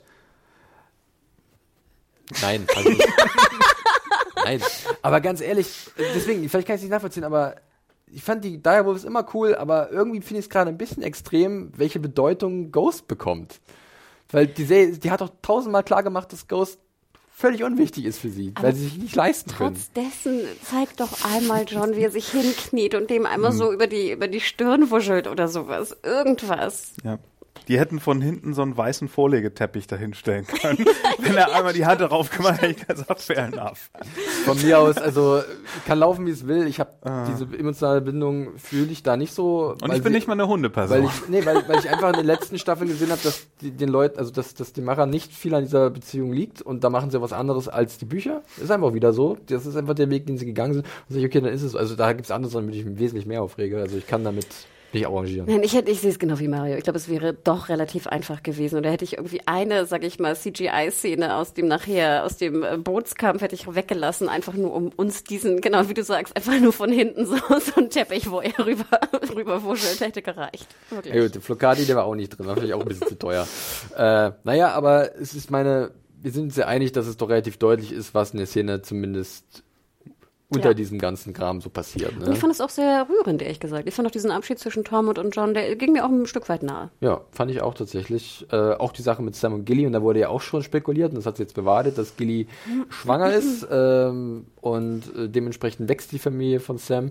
Und wir hatten es schon erwähnt, ich denke, dass Tormund jetzt auch erstmal Geschichte ist, also sprich, dass wir den nicht mehr wirklich wiedersehen werden. Ja. Und bei Sam und Gilly habe ich auch so ein Gefühl, also äh, ich könnte mir vorstellen, dass sie halt irgendwann mal nach Hornhill zurückziehen. Das Problem ist, Hornhill liegt jetzt gerade so ein bisschen auf dem Weg, wo der ganze Kram gerade passiert. Ne? Wobei, also, wie gesagt, es könnte ja sein, dass wir am Ende der Serie so einen Epilog bekommen, wo wir dann alle nochmal sehen. Also so ein, so ein, so ein Six Feet denkst, Under. Ja, ich dachte, denkst du jetzt so viel an Herr der Ringe, dass er irgendwie mal ein Buch aufschlägt und äh, den letzten. Du, Achso, das, ja, das kann auch sein. Ne, also das ist das Problem. Wir haben alle schon so vielleicht so ein Bild vom inneren Auge. Ich wäre aber auch nicht traurig, wenn das jetzt das Ende war von Tormund und Sam. Hm. Also ich denke, wenn wir schon unter die Zeitproblematik kommen, würde ich auch sagen, okay, wir haben keine Zeit mehr, dann gut. die ist haben so. einen Abschluss du kannst, bekommen, gut Du ist. musst jetzt tatsächlich deine Darlings, äh, die, dich derer entledigen. Also so ist es einfach. Und es gibt sicherlich viele Sam-Fans. Ich mag ihn ja auch mal, ich mochte ihn ja auch mal sehr gerne. Du bist ja auch Fan von Mario. Das ist jetzt einfach, glaube ich, so läuft's. Ähm, vielleicht ein bisschen besser einfach, wenn er umgebracht worden wäre in irgendeiner Form. Aber wer weiß. Ja, ähm, dann sind wir eigentlich schon fast bei so einem großen Überraschungsmoment der Episode. Aber wir können noch ganz kurz vorher ein Gespräch zwischen Tyrion und Sansa erwähnen, wo halt dann Sansa ganz bewusst, also da kann mir ja niemand was anderes erzählen, ganz bewusst halt auch dann noch diesen, diesen Samen sät, dass da jemand wäre, der vielleicht ein besserer Kandidat wäre als Daenerys für den Thron. Beziehungsweise ihm das auch einfach erzählt, glaube ich, nachdem die Szene vorbei ist. Nee, tut sie ja. Ja, ja. Nee, absolut. Aber ich meine, sie hätte sie auch für sich behalten können. Ja, ja, nee, das war so- klar ist das versprochen. Und sie, sie sagt es, glaube ich, nicht, weil sie wirklich glaubt, dass John ein besserer Herrscher ist, sondern sie sagt, weil Daenerys dadurch noch mehr äh, Gegenwind bekommt. Ist meine Theorie. Ja, und ich fand auch ganz schön, beim zweiten Mal schon habe ich auch nochmal drauf geachtet, ob sie schwört, es nicht zu sagen. Das war- Und, äh, genau, und sie sagt, das war, genau. Also gekreuzte Finger hinterm Rücken. Ja, ja, das wäre. Und ich fand aber hier auch ganz schön, weil dann wurde mir auch wieder bewusst, dass ich immer ja noch so ein bisschen traurig bin, dass Littlefinger eigentlich nicht mehr da ist und ich diesen Abschied von Littlefinger ja immer noch äh, sehr nicht nicht besonders gut fand. Ähm, Im Endeffekt finde ich es aber auch schön und wir haben, glaube ich, auch, wir haben es schon öfter erwähnt, jetzt auch in dieser Staffel speziell dieses Schauspiel von Sansa, wie sie auch ringt, ob sie was sie jetzt tun soll und was sie so alles durchspielt, ihre äh, strategischen Gedanken, die sie ja doch jetzt auch durch ihre durch ähm, durch Littlefinger und auch das ihr Erlebtes natürlich jetzt auch hat. Ich fand das war super und ich also ich war sehr happy mit der Szene und ich fand es auch eine gute Auflösung ehrlich gesagt. Ja, also ich, ich war auch komplett äh, Sophie Turner überzeugt durch die Bank und ja, also vielleicht denkt ja wirklich Sansa, dass John der bessere Kandidat wäre, aber ich glaube, da ist mehr die Motivation dahinter, Daenerys aufzuhalten, ähm, weil sie sie echt gefressen hat. Ist so meine Einschätzung zumindest. Weiß nicht. Ähm, es passt natürlich dazu, dass da mehr Druck entsteht und äh, dass natürlich für Daenerys dadurch halt äh, auch ihre Berater dann dementsprechend beeinflusst werden, vor allem Tyrion, der ja, wo man auch sagen kann, mittlerweile auch so ein, so ein blinder Gläubiger ist von Daenerys, ne? der ja komplett in diese Person seinen Glauben verfrachtet. Also im Chips da reingepackt ja, irgendwie. ja. den und er will, ja. nicht, er will sich nicht eingestehen, dass es vielleicht dann doch das falsche Horse, was er, äh, falsche Pferd ist, auf das er gesetzt hat. Ja, Sansa versucht John so eine Chaosleiter zu ja, zu basteln aus. Leichen und Drachenteilen. Äh, da finden wir den Übergang zu einem Moment, Smooth. den ich, sorry, ähm, das, äh, wo der Moment, ähm, wo ich mir wirklich so dachte, jetzt passiert was, weil wir sehen halt irgendwie erstmal Miss Sunday und Graham, wie sie so ein bisschen Händchen halten und dann gibt's diese aufbrausende Musik, wenn Daenerys auf Dragonstone zuflattert, auf Drogon und neben dran ist Rhaegal, der generell schon ziemlich mitgenommen war. irgendwie Die Flügel waren zerrissen. Ja, und dann aus dem Nix kommt halt so, ein, so eine Balliste und ballert ihm einfach mal schön vorm, vorm Bug. Ich war noch gar nicht richtig in der Szene. Ja, das war, der, glaub ich, der die Idee. Übergang, der Das- Übergang war, war irgendwie sehr rough von Winterfell auf einmal in den Süden. Das und war, dann ist ich, die, die Idee, Szene ja. kaum angefangen und schon, huch, ich muss auf einmal aufpassen. Um, zack, äh, Frontal, Flügel und dann durch den Hals. Und das fand ich schon ziemlich heftig. Sah ziemlich cool aus, muss ich sagen, auch wenn da ein Drache stirbt. Also äh, da war ich auch so, hm, interessant. Aber kann man da vielleicht so ein kleines Spähboot vorschicken, um zu gucken, ob es sicher ist rundrum um Dragonstone? Oder ist der Tatsache geschuldet, dass Daenerys einfach wirklich jetzt auf die Tube drückt und sagt, ich kann jetzt keine Zeit verlieren mit irgendwelcher Reconnaissance, wie man so schön sagt. Ich muss jetzt einfach ran an Speck. Sie ist keine gute Strategin. Ich meine, der, der, es hätte ja auch nicht entweder wir warten sechs Monate, bis sich alle erholt haben und im Urlaub waren, oder ähm, wir fahren sofort los. Man hätte ja auch einen Kompromiss finden können. Ne? Zwei Wochen oder sowas.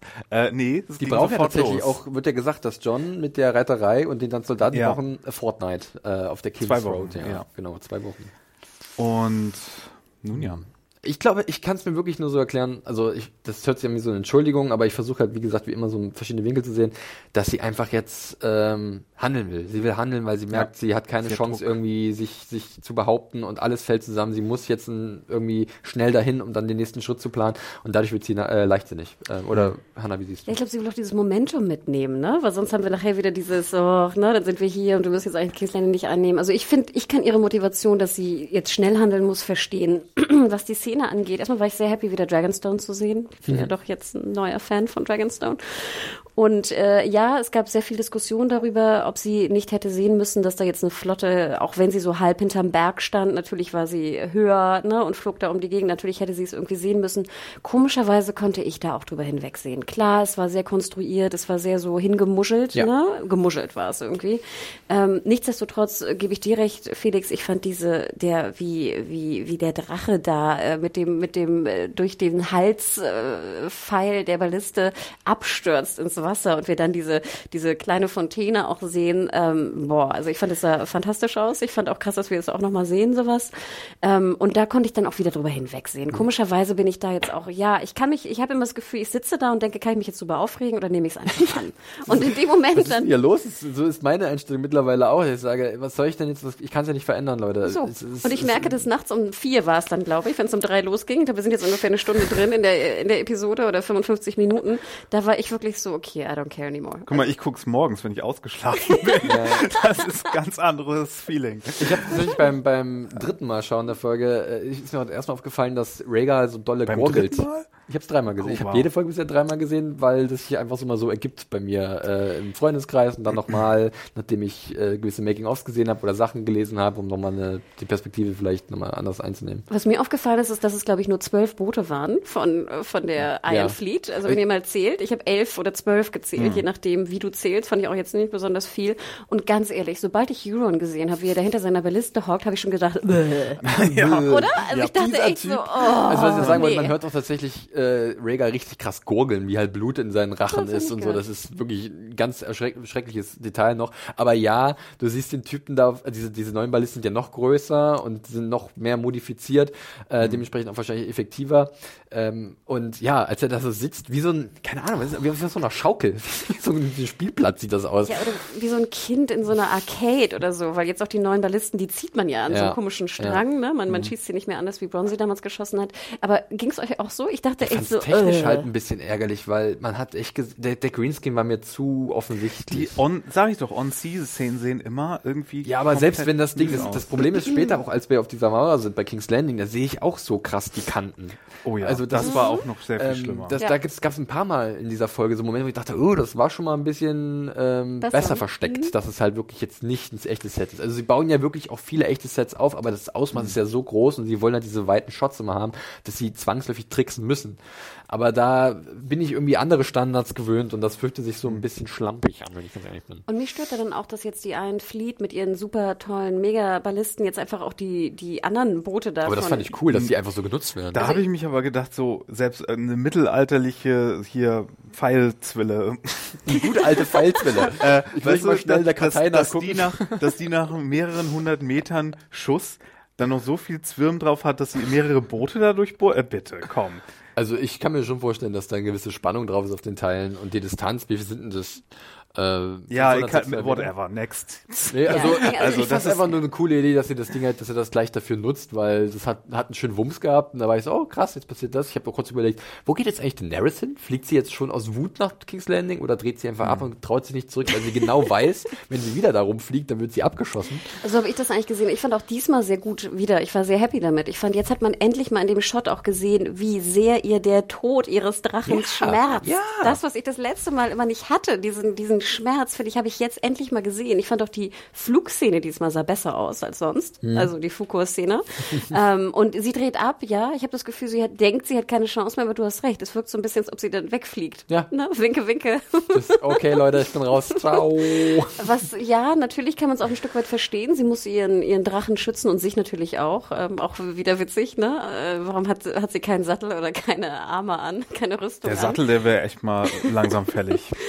Ähm, man könnte ja auch fragen, man könnte ja vielleicht auch sogar die Drachen am Bauch schützen, wenn sie das mit sich mitmachen. Ich weiß es nicht Frag genau. Bran, der kann ihr die ja, mitbringen. Ich überlege gerade, also es gibt tatsächlich Bilder, wie Drachen dann wirklich auch auf Satteln zugeritten wurden, wenn ich mich recht nicht täusche in der Lore. Ja, hab ich auch erzählt. Aber ähm, ich, ja. Äh, Nee, aber das ist eine, eine andere Story. ähm, was ich auch ganz, ganz interessant fand, wir haben ja dann diesen, sage ich mal, doch relativ aufwendigen One-Shot von Tyrion an Bord. Mhm. Zuvor soll ja ähm, Missandei ins Skiff steigen, wo wir, wo meine Hamburger Pieps leider nicht Beiboot. Ich sag Beiboot. Meinung waren, was eigentlich ein Skiff ist. Ähm, aber ähm, diesen One-Shot fand ich okay. Ich fand aber auch, dass da sah man doch sehr viel auch den Greenscreen, wo ich denke, mm, muss Man hat gesehen, sein. wie Peter Dinklage selten auf äh, zugefügte Infekt, äh, Effekte reagieren muss. Weil er war immer so eine Millisekunde zu spät äh, oder ist komisch gefallen. Das, da merkt man einfach, glaube ich, ein bisschen die Erfahrung, er wird halt nicht in vielen Actionsequenzen eingesetzt. Da ist jemand wie Kit Harington, das siehst du auch bei irgendwelchen Making-ofs, da sind geschmeidigere Bewegungen drin, weil der einfach schon tausendmal gegen irgendwelche Tennisbälle gekämpft hat oder so, die ja dann meistens genutzt werden bei solchen Szenen. Und dann wird diese Szene natürlich wieder aufgelöst, indem er sozusagen Wieder den den Mast äh, bekommt. genau bekommt. Und es ist Callback Mario, erste Staffel. Und es ist ne Black und dann äh, natürlich die, das wäre auch diese Kriegsszene. Ich glaube, da hat das Geld auch nicht für gereicht, dass wir jetzt noch eine große ähm, Seeschlacht sehen, wo ich aber auch nicht, wo ich auch okay damit war. Vollkommen also ja, finde ich äh, absolut legitim. Sie kriechen dann da in Nordirland äh, aus dem Wasser und sind am Strand. Und dann natürlich die große Frage, wo ist Missandei? Tja. scheinbar wurde ihr Nicht im Beiboot. Ja. Habt ihr ein Problem, dass wir dann so ein, also zum einen erstmal Grey Worm, finde ich, Jacob Anderson bringt dieses, diesen Verlust sehr gut erstmal rüber. Äh, habt ihr denn ein Problem damit, dass dann äh, ein relativ harter Cut ist, wo, in dem natürlich ein bisschen Zeit vergeht, äh, als wir dann in King's Landing sind? Ähm, Also sprich, dass dann Euron schon da ist und Missandei mit dabei ist, weißt du, was ich meine? Nee, es ist eigentlich nicht, nicht genug Zeit, weil hier ist so ein Continuity-Problem jetzt, wo du gerade bei Grey Worm bist, ne? Weil zwischen der, den Szenen bis hin zu dem, zu der Bootangriffssache und dem Standoff am Ende, da sind 10 Kilo Unterschied, würde ich sagen, bei Grey Worm drin. Wie 10 Kilo. Na, der ist 10 Kilo schwerer in den Szenen davor.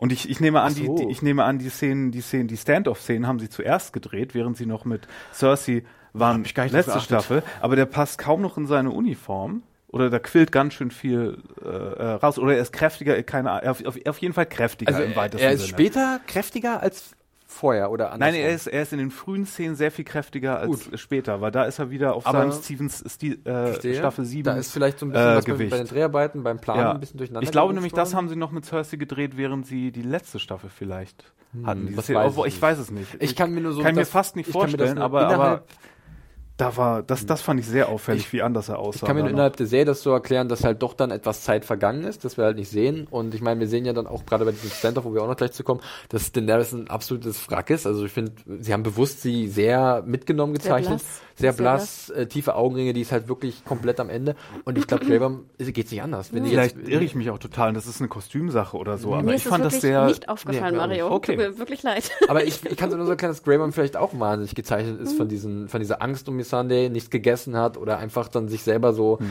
also das, das sein, dass das sein Erscheinungsbild ein bisschen beeinflusst. Ich habe nicht drauf geachtet. Aber das dachte ich die Folgen davor schon, dass er entweder irgendwie sehr viel trainieren war oder dass er entweder ein bisschen zu aufge auf, Vielleicht haben wir auch zugepackt so, hat. so weil viele, seine schlanke schwarze Sache da, da Idee? passt er nicht mehr. Hm? vielleicht haben wir auch einfach mehr, hat er mehr getragen, weil es kälter war? Vielleicht war es einfach nur die Garderobe, die sich da mehr verändert hat. Nee, und ich meine wieder ich mein ein- auch sein Okay. Gesicht und alles und seine, sein Hals. Okay. Sein Hals vor allem. Das könnt ihr uns ja mal schreiben, liebe Leute, wenn euch das Ja. nicht gegangen ist, weil ich fand es ist komplett an mir vorbeigegangen, weil das ist eine interessante Beobachtung. Ja. Also keine wichtige. Nein, aber das ist eigentlich immer Hannas mit Da kann man ja auch kleinen, wenig- diese, diese kleinen Details, Kann man ne, ja das Ohrläppchen rechts ein bisschen fülliger ist als das linke. Ähm, Ja. na, so ist das halt, aber ähm, ja. Aber äh, ja, ich meine, wir haben natürlich, da gab es ja auch eine Riesendiskussion. Ich glaube, da war auch eine der größte Inhalt des Shitstorms auch zu dieser Folge war ja auch wieder die die die Schnelligkeit der Reise du von hören, ey, sorry, ja und ich Leute. muss auch ganz ehrlich sagen, ich habe damit abgeschlossen. Natürlich war es zu schnell. Natürlich hätten wir noch mehr Zeit in der Folge gebraucht, um jetzt irgendwie den Weg. Überall hätten wir mehr Zeit Ja, gebraucht. aber das, das es geht einfach nicht anders. Dass wir überhaupt die Kings Road nochmal erwähnen und wie lange das ja, eigentlich deswegen, 14 also, Tage, ich alles klar. Das, das ist, ein, das ist ein, ein Problem, das, das ist ist schon längst der. Hyperloop von Westeros installiert wahrscheinlich. Und waren es nicht in der ersten Staffel noch drei Monate? Hör auf, halt Maul, ist doch vollkommen egal. Und ich muss ja auch gestehen, wenn, wenn du dir die Karte anschaust, ich meine, Dragonstone und King's Landing sind ja relativ dicht beieinander. Also Ja. das, ist jetzt, das ist ja wirklich, die sind dicht beieinander. Die nennt ne? jetzt Königsbucht vor King's Landing, glaube ich, oder King's Bay und da sitzt ja sozusagen Dragonstone drin. Genau, also deswegen, das ist wirklich relativ dicht, so dass ich denke, okay, gerade bei diesen zwei Orten, finde ich, kann ich sogar noch sehr viel mehr ähm, durchgehen lassen, als es bei anderen Sachen. Ja. Und deswegen, ja, ich war froh, dass wir jetzt auch an der, an der Wall waren. What? Äh, also, an, also, der, an der Mauer von, von King's, King's Landing. Landing. Wo- Ja, wo soll das bitte gewesen sein? Das sah nichts aus wie irgendwas, was wir jemals von King's Landing Da gesehen gebe ich, haben. gebe ich dir auch recht. Ich fand, es war so ein bisschen auch so ein ungewohnt. Nebelhorn. Ich war so ein bisschen verwirrt, wo wir jetzt sind, aber im Endeffekt siehst du ja die Berge im Hintergrund. Du siehst den Wald im Hintergrund.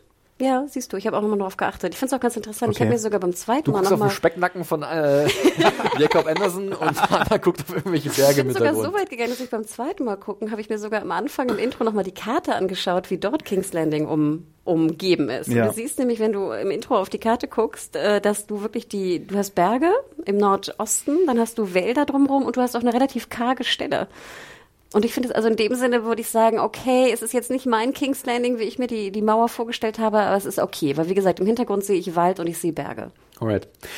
Lass Felix mal seine Sachen. Nee, nee, alles gut, äh, dass wir das schon mal haben, aber ich hätte gern noch vorher was äh, angesprochen, denn wir sehen ja, bevor wir zu dieser Mauer kommen, ähm, die digital noch verlängert wurde, äh, sind wir eigentlich noch mal drin in der Red Keep. Das, diese Szene ist vielleicht noch ganz interessant zu besprechen, äh, wenn es darum geht, äh, inwiefern dann Cersei das einfache Volk natürlich erstmal einladend reinholt, um sie zu schützen. Ja, die Idee ist klar, da muss sich Daenerys erstmal durchmetzeln, wenn sie wirklich zu ihr ran will. Ähm, das spricht eigentlich auch dafür, was halt Cersei für ein äh, rücksichtsloser Charakter ist und dass sie halt wirklich nach wie vor einen wahnsinnigen Hass, glaube ich, hat auf die einfachen Leute von King's Landing, weil sie alle haben sie ja von ihrer, also in ihrer dunkelsten Stunde gesehen, beim Walk of Shame. Und äh, ich glaube, da ist einfach ein genereller Rachegedanke da, sich gegen jeden alles, und wenn die jetzt sterben, dann sterben die, haben es nicht anders verdient. The lion does not concern itself with Ja. the und so weiter. Der Ne? Ja, aber auch sehr total. schlau, ehrlich gesagt, weil ich, also es ist ja wirklich auch von der Kriegsführung her kalt, sehr, aber- sehr schlau, weil natürlich, wenn Dani da die Red Key platt macht, ne, ähm, ist schon bitter. Ja, bitter. So ist Also, es. mal eine Frage, ne? Bitte. Wie, für wie wahrscheinlich haltet ihr das, wenn Danny dann sagt, hier, äh, mach King's Landing platt, dass der Drache vielleicht sagt, äh, nö, ich, ich feuer hier nicht auf äh, eine Stadt voller Kinder und sowas. Aber hat er jemals schon Nö gesagt, der Drache, bei dem, was Dani ihm befohlen hat? Hat Danny ihm jemand sowas befohlen? Nein, aber sie hat ja schon, er hat ja schon sehr viel verbrannt. Also sehr viele Leute hat er ja schon in Flammen gesetzt. Ich glaube, ja, ist schwierig. Das, das finde ich ja gerade so schön, dass ich, ich kann es dir nicht sagen. Ja, ich, okay. äh, das finde ich gerade sehr angenehm, dass, dass ich nicht, nicht einschätzen kann, inwiefern der Drache, was der für eine Rolle spielt, ob der relativ früh abgefrühstückt wird, ob er in irgendeinem so Bild, also es wäre ja auch ein interessantes Bild, wenn der Drache im Wildfire untergeht, also wenn der Drache mit seinen eigenen Waffen geschlagen wird, Oh. also mit dem Feuer, was Nochmal. Wildfire? Ähm, das Wildfire ist nach wie vor. hm, Ich weiß nicht, ob da alle Reserven schon verbrannt sind, weil ich, Cersei muss man ja sagen, sie ist ja von allen so am taktisch am gewieftesten Ja, in der Serie. stimmt. Und deswegen traue ich ihr da alles zu, dass sie überall noch ein Ass im Ärmel Stimmt, so hat. ein Pfeil mit Wildfire drin. Keine Ahnung, ich weiß es nicht. Also ich Also- dachte gerade, dass ganz King's Landing von ihr ja, zerstört wird. oder also Teile, der- wo halt, keine Ja, Ahnung. So, so eine Ja, riesen ja. Stichflamme von Ja, Wildfire, so. wo dann. Äh, Wenn ich gehe, dann gehe ich, also dann Genau. kommt Und ihr der alle mit. eiserne, der eiserne Thron ist weg. Ja, Äh, eben, also sowas ist durchaus im Bereich des Möglichen. Ähm, Ich, ich frage mich ja eher nur noch mal, das, ich frage mich ja, wie der Angriff stattfinden soll. Denn als ich die, also nee, du willst erst die Szene sprechen. Gerne, ne? weil So, es gibt ja noch diesen Moment äh, mit, mit, mit Cersei, die halt auch nochmal dann bestätigt, dass sie ein Kind erwartet und das von, von Euron ist. Und Kyburn gibt den Gynäkologe Kyburn so, yes, sie ist wirklich schwanger, you did it, man. Ähm, aber inzwischen glaube ich halt auch re- relativ, also ich bin relativ sicher, dass sie kein Kind bekommt. Äh, und ich glaube, das hängt so ein bisschen mit dem zusammen, was Tyrion später sagt. Da muss ich auch ein bisschen vorgreifen, weil er auch sagt, du kannst, hast eine Chance auf ein anderes Leben und du hast ja was, was sich zu leben lohnt. Und hat sie wirklich was, was sich zu leben lohnt? Weil sie trifft ja die Entscheidung dann zu sagen, ich will den Krieg gegen Daenerys. Und wenn sie wirklich schwanger wäre und wirklich ein Kind erwartet und für ihre Kinder hat sie immer alles getan, dann wäre sie, glaube ich, noch ein bisschen zurückhaltender. Dann Ach, du glaubst, sie ist gar nicht schwanger? ja, ich glaube, deswegen trifft sie ja auch diese selbstzerstörerische Entscheidung Ach so ein bisschen. Aber ich weiß nicht, äh, das ist nur so ein Gefühl. Nee, ich glaube, sie ist schwanger, aber von Jamie. Ja, das Ja, ist halt genau, das, also das das, würde ist- ich das, nämlich ist das sagen. andere Ding. Also das fand ich nämlich, ich finde wirklich, Cersei, sie sagt ja nicht viel, muss man ja sagen. Ich finde, es sind auch wahnsinnig wenig Szenen mit ihr gewesen. Ja. jetzt, ich Schockierend, sie dachte, hat wenig da musste ich tun, nämlich so ja. an dich denken und dachte so, das war jetzt aber wenig Cersei. Allerdings. Ne? Ich Aber der angewiderte Blick von ihr gegenüber Euron, der ist doch so viel wert. So, und deswegen, also erstmal trug sie ja wieder rot, ne? Lannister-rot, äh, sehr samtig, wieder mit diesen schönen äh, Military-Schulterpolstern äh, obendrauf. Da war ich sehr, sehr happy. Aber ich finde auch, sie wirkt nicht sonderlich nicht sonderlich glücklich. Nee. Also nicht, dass sie jemals jetzt die große Party-Queen war. Aber, ähm,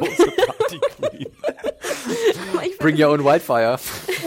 Aber ich würde auch relativ fest glauben, dass sie schwanger ist, Okay. dass natürlich Jamie der Vater ist und Okay. nicht Euron ähm, und dass sie wieder mal sehr clever diese Schwangerschaft nutzt, um Euron wieder noch mehr, Ja. noch mehr einzulullen. Ähm, und das fand ich eigentlich ganz, ich finde, Cersei ist unheimlich schlau momentan. Ja, Und sie ist, glaube ich, auch sehr selbstbewusst, deswegen denkt sie gar nicht so daran, dass sie verlieren könnte. Nee, eben, äh, das stimmt, aber ja, Sie hat halt Und- Kyburn, ne? Der Nein, ist halt auch und, so und ein gutes schlau. Ass im Ärmel. Ja, und Kyburn hat ja scheinbar wirklich da zwölf Ballisten aufgebaut, Noch mehr, äh, glaub ich. Mehrere 20 Dutzend, Ballisten, was ja. auch immer. Ähm, also da dachte ich so, holla die ho. Mittlerweile denke ich, wie will Dani denn das, wie will Dani denn King's. Landing einnehmen mit ihrem Drachen? Absolut. Im Dunkeln? Absolut. Aber mittlerweile glaube ich auch, dass die Szene aus Ja, der noch eine Vision... Nachtfolge, die Leute werden uns richtig freuen. Long Night in King's Die sollen Landing. erst mal lernen, wie sie den Fernseher einstellen. The next long night. ähm, nee, aber ich glaube mittlerweile, dass die Szene aus der Prophezeiung, äh, aus der Vision ähm, mit dem Drachen über King's Landing, dass es sich nicht aus der letzten Staffel auf das Treffen bezog, sondern dass wir das tatsächlich noch sehen, nächste Folge. Und das, ja. Ich denke auch, dass die, das hat sich jetzt ja gezeigt, gerade mit diesen ganzen Callbacks, dass sie halt gerne Sachen wiederbringen, die sie auch wirklich in der Serie gezeigt haben oder angesprochen haben. Und deswegen ist es auch relativ naheliegend, ja. Glaubst du eigentlich, oder glaubt ihr, dass es äh, Brun ein Interesse ist, ähm, oder ein Interesse wäre, King's Landing zu retten? Glaubt ihr, das kommt noch ins Spiel? Ich glaube, Oder war, war nur äh, engagiert, weil es sich um den Night King drehte beim letzten Mal und, und jetzt ist er da so ein bisschen raus? Ich glaube, er ist ein bisschen raus. Ich glaube tatsächlich, jetzt überlässt er den Menschen ihr Schicksal. Weil er schaut sich dann, er er lebt jetzt der Vergangenheit und äh, das wird auch irgendwann Vergangenheit sein, was jetzt dann passieren wird und er wird es sehen können und, und ähm, ich gehe davon aus, dass er ein bisschen raus aus der Gleichung ist. Und dass es jetzt einfach den Menschen überlassen ist, den, den Karren an die Wand zu fahren oder nach Hause zu bringen, je nachdem, was passiert. Und was so ein bisschen auch natürlich die Idee ist, glaube ich, jetzt habe ich ja in meiner Kritik auch so ganz klar formuliert, dass am Ende, wie gesagt, jede noch so magische Naturgewalt völlig egal ist. Es bleibt im Endeffekt nur irgendwelche Menschen übrig, die halt gewisse Motivation verfolgen oder glauben, sie müssen irgendein Ziel erreichen und dass das im Endeffekt das Ende des Kontinents oder des, dieses Zeitalters einläuten wird, weil der Mensch halt schlecht ist. Das ist jetzt keine besondere große originelle Moral, weil viele Serien äh, finden sich oft bei diesen, diesen Gefühlen dann wieder. Es geht so zurück auf die Natur des Menschen. Aber ich habe mittlerweile das Gefühl, dass das passt. Ja, und dieses politische Hackmack, ne? Dass Mhm. du sozusagen, egal was da passiert, egal welche äh, Macht von außen kommt, wenn du sie besiegst, geht es wieder um Klein-Klein Genau, und geht Hackmack und Macht und Power und Teufelskreis. Ja. Und ich glaube, dass Brun über diesen Teufelskreis steht. Also er mischt sich nur ein, wenn irgendwas kommt, was also was irgendwie mag, also das ist so mein Eindruck zumindest. Aber ich weiß es nicht. Ich kann es dir nicht sagen, wirklich. Aber was denkst du, wenn es ihm äh, nichts, also wenn es ihm was ausmachen würde, was mit King's Landing passiert, was Ja. macht er dann? Was wäre die Folge davon? Irgendwas, was vielleicht tatsächlich noch irgendein so ein Timey-Wimey-Dings verursacht mit dem Burn Them All, weil das mit dem. Mad King, und das ist so eine zu gute Parallele, glaube ich, damit passiert was. Oder dass er in alle Personen der Welt gleichzeitig walkt und ihnen dabei die Vision zeigt von wie das schon mal war mit dem Mad King oder was passieren könnte. Vielleicht sehen wir auch, wie sie alles verbrennt und dann sehen wir, schwupps, das war nur eine Vision, die Bren allen geschickt hat. Irgendwie sowas in Bietet da der Art. irgendjemand noch eine rote und eine blaue Pille an?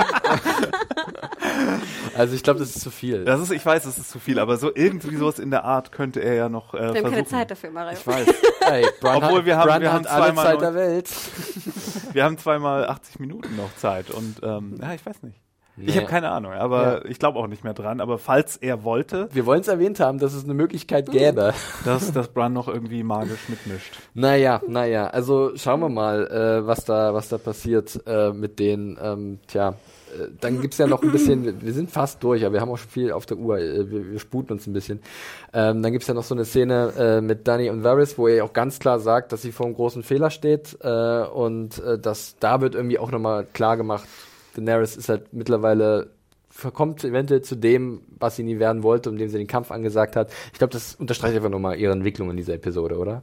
Also es ist gefühlt, manche, glaube ich, haben sich aufgeregt, dass es so schnell passiert bei ihr, aber ich finde es halt eigentlich nicht, wenn man mal zurückblickt, dass es sukzessive wirklich an ihr genagt hat und diese Entwicklung dann einfach leider absehbar war, weil diesen Druck, den ist niemand gewachsen. Ja? So auserwählt diese Person auch denkt, dass sie es ist. Also fand ich dann irgendwie dann schon bezeichnend. Ja, und ich finde es eigentlich auch ganz schön, dass man erstmal merkt, wie bedeutsam auch ein Jorah vielleicht war, oder? Ja, ne? genau, Dass das diese war auch Leute, mein Gedanke ne? gewesen. Ich meine, Jorah war immer äh, ein guter Berater. Klar war er auch ein bisschen blind vor Liebe, aber er hat irgendwann auch seine Rolle wahrgenommen, die er hatte, weil sie hat ihm klargemacht, das wird nicht passieren, aber ich schätze dich trotzdem wahnsinnig. Und da habe ich auch ein paar Mal dran gedacht, wie das alles wäre, wenn Jorah noch existieren würde. Ich war sehr überrascht, dass sie jetzt dann doch noch zu später Stunde diese Tantensache erwähnen. Ja. Und äh, das war es Ja, sagt so. äh, bringen wir in dieses Gespräch ein, finde ich sehr gut. Is, Ja. it, is it common in the North to marry your aunt? Eher weniger, eher weniger. Ja. Ähm, ich finde es aber auch spannend, dass dieses Gespräch zwischen Tyrion und Varys, was für viele war es ein Höhepunkt mit, weil es halt ein, Ja. zwischen den beiden auch ein cooles Gespräch war. Andere fanden, also ich habe auch in den USA, gab es ein paar Kritiken, ich glaube von Alan Sepinwall zum Beispiel, der meinte, dass ähm, Varys halt so ein bisschen komisch ist, wie er sich, ver- wie er halt wieder seine Fahne in den Wind hängt und sich verändert. Es ist halt einfach so Varys, wie er ist. Also er denkt halt immer an diesen Realm oder dieses Reich, für das er, dem er dienen will. Und inwiefern er da nicht irgendwann vielleicht mal also es ist schwierig zu beschreiben, was da die Kritik ist, aber ich kann es ein bisschen nachvollziehen, weil es so von Varys, den wir so lange nicht mehr in Aktion gesehen haben, jetzt immer wieder dieser, diese 180-Grad-Wendung kommt, ne? Der halt auch immer gesagt hat, sie ist die, die uns alle retten wird. Und jetzt nicht mehr. Ja, aber wie du ja auch beschreibst, sie ist ja auch nicht mehr die, die sie mal war Ja, genau. Marine damals Stimmt. noch. Und deswegen finde ich es eigentlich auch sehr konform von Varys. Ja, Also, also, eigentlich schon. Ich finde es auch schön, dass am Anfang der Szene äh, sagt halt, äh, wird ja klar, okay, äh, Tyrion meint so, ähm, nee, ich bin, ich bin schon an einer anderen Stelle, weil das war, glaube ich, vorher. Irgendwann sagt er mal, äh, Robert hat im Endeffekt auch für irgendeine Liebe ein ganzes Königreich angezündet. Was irgendwie auch zeigt, was so Menschen für komische Beweggründe haben, Dinge zu tun, die schrecklich sind. Und äh, hier haben wir jetzt ja diesen Punkt, dass halt wirklich äh, die beiden diskutieren, ja, wie machen wir jetzt weiter mit, mit unserer Drachenkönigin? Ja, und erstmal finde ich, zeigte die Szene auch, oh, endlich sehen wir Varys mal wieder. Ich finde, der kam ja kaum zum Einsatz Wir hatten eigentlich. ihn vorher kurz, ne, das war dieses Bootsgespräch mit den beiden, wo es halt auch darum ging, wo, das fand ich auch so spannend, wo er sagt, ja, es ist, es ist kein Gerücht mehr, es ist Information und bald ist es wirklich, weiß es die Genau, und wenn es ganze sehen wirst, Welt. es 100. Und einfach, ich fand, das wurde wieder deutlich in dieser Folge. Einfach, endlich haben wir Varys wieder, weil er gehört einfach irgendwie mit dazu. Und einfach diese Szenen, nicht nur von seinem Spiel, aber auch von seiner, von seinem Ansatz her, der Meinung, die er da wieder mit reinbringt. Und gerade im Zusammenspiel mit Tyrion, es ist einfach perfekt. Und ja, diese Bootsszene unten im, im, äh, im Bootsbauch äh, und dann später, finde ich, hat auch nochmal diesen, diesen, die Definition, was Danny jetzt eigentlich ist, auch nochmal verdeutlicht. Und ich finde absolut zu Recht. Und ich kann auch seine Meinung sogar recht gut verstehen. Ich frage mich nur, will er sie jetzt wieder umbringen? Oder was ist eigentlich der, das? der, der Blick Das, war schon, das war schon, das klang schon nach Meuchelei eigentlich alles. Zip, Zap. Chris Cross. Ich fand auch, dass Dragonstone fantastisch aussah. Ich fand dieser, dieser düstere Thronraum. Auch spannend, dass sie im Thronraum über Verrat sprechen. Ja, und wie und die, die, die letzte Einstellung war auch äh, sehr nett, wo, wo Tyrion dann ganz klein in der Ecke des Bildschirms am Rande des Thronsaals zu sehen ist mit seiner Nee, Entscheidung. das war gut. Grübeln. Das, war gut. Das war echt eine schöne, starke Szene und ähm, ich fand es aber auch, also was mir auch aufgefallen ist natürlich, Tyrion, er steht für seine Königin ein, auch wenn er selbst auch diese Zweifel natürlich irgendwie hat. Äh, Und in dem Moment dachte ich so, Tyrion müsste eigentlich schlauer sein. Aber er versucht jetzt zumindest auch noch zu sagen, es könnte doch auch, beide könnten doch zusammen regieren. Never.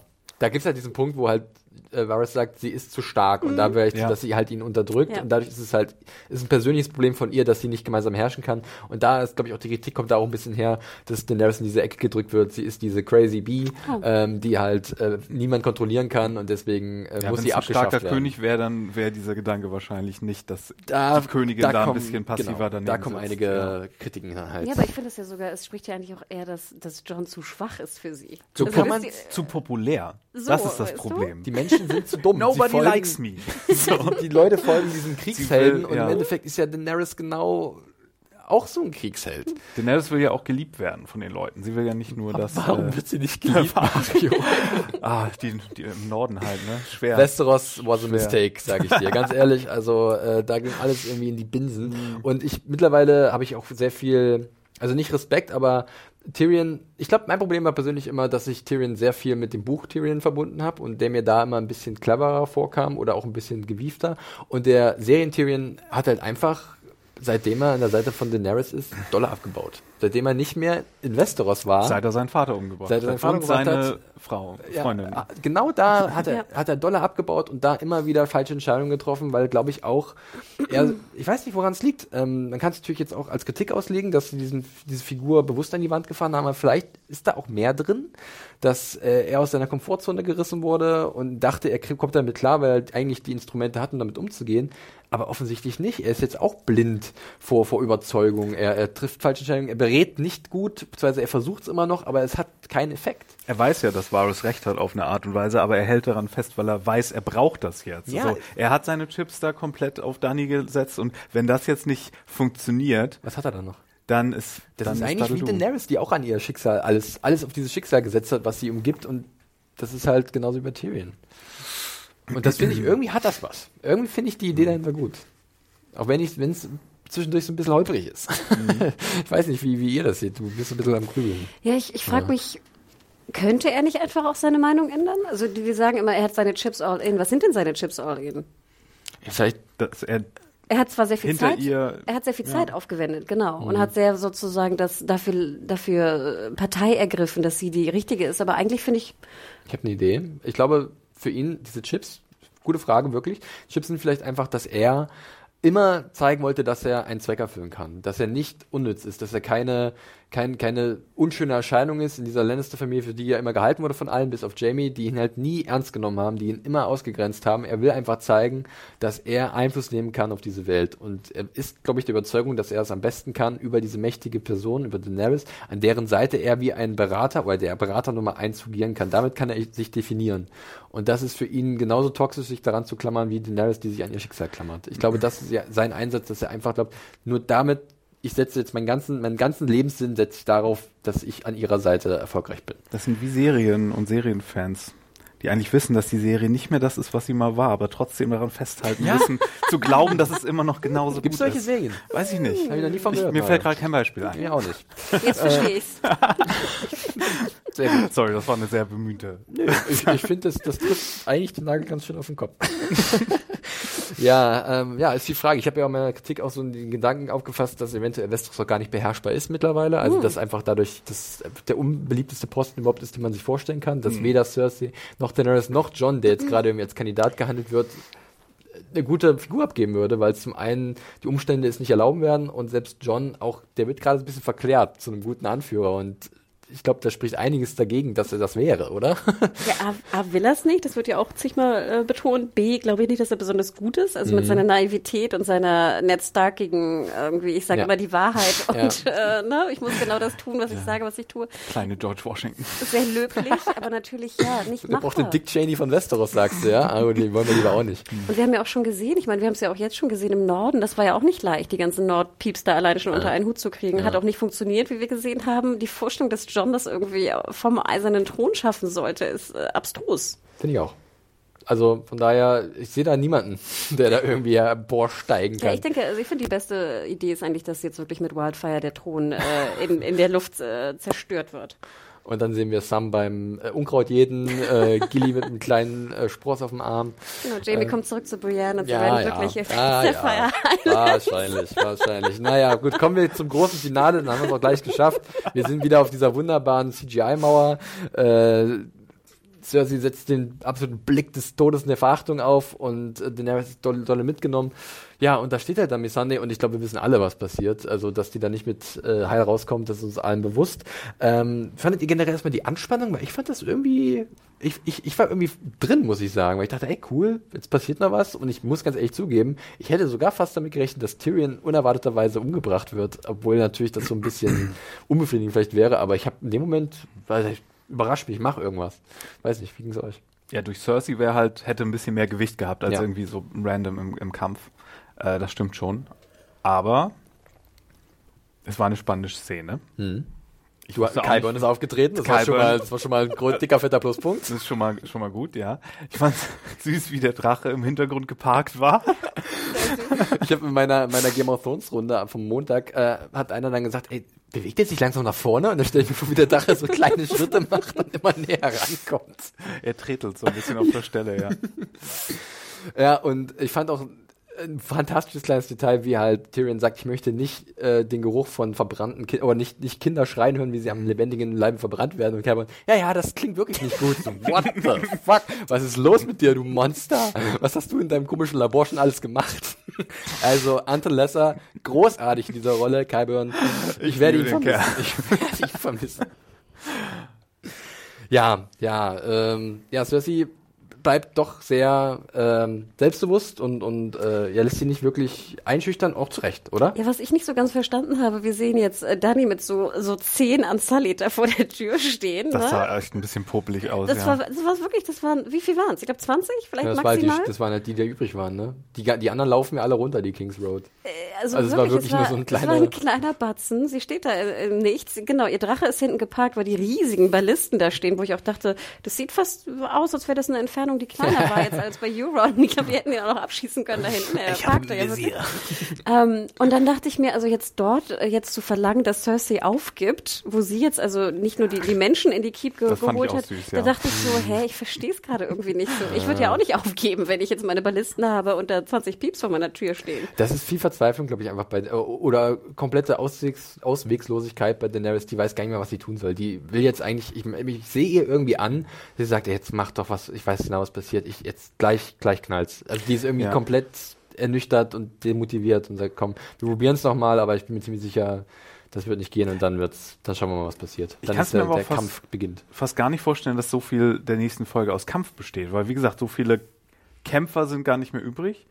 Da Ähm, kommen ja noch 4000 Unsullied, die Hälfte von den Dothraki, Die Hälfte Nordleute. der, der Aarons da. Ja. Wir haben ja Ah, 20.000 okay. Golden Company Leute, dann 10.000. Ich denke mal schon, dass das so 25 Aber glaubst du 30.000 wirklich, dass die Seiten- nächste, nächste Folge eine große Gondor-Schlacht wird?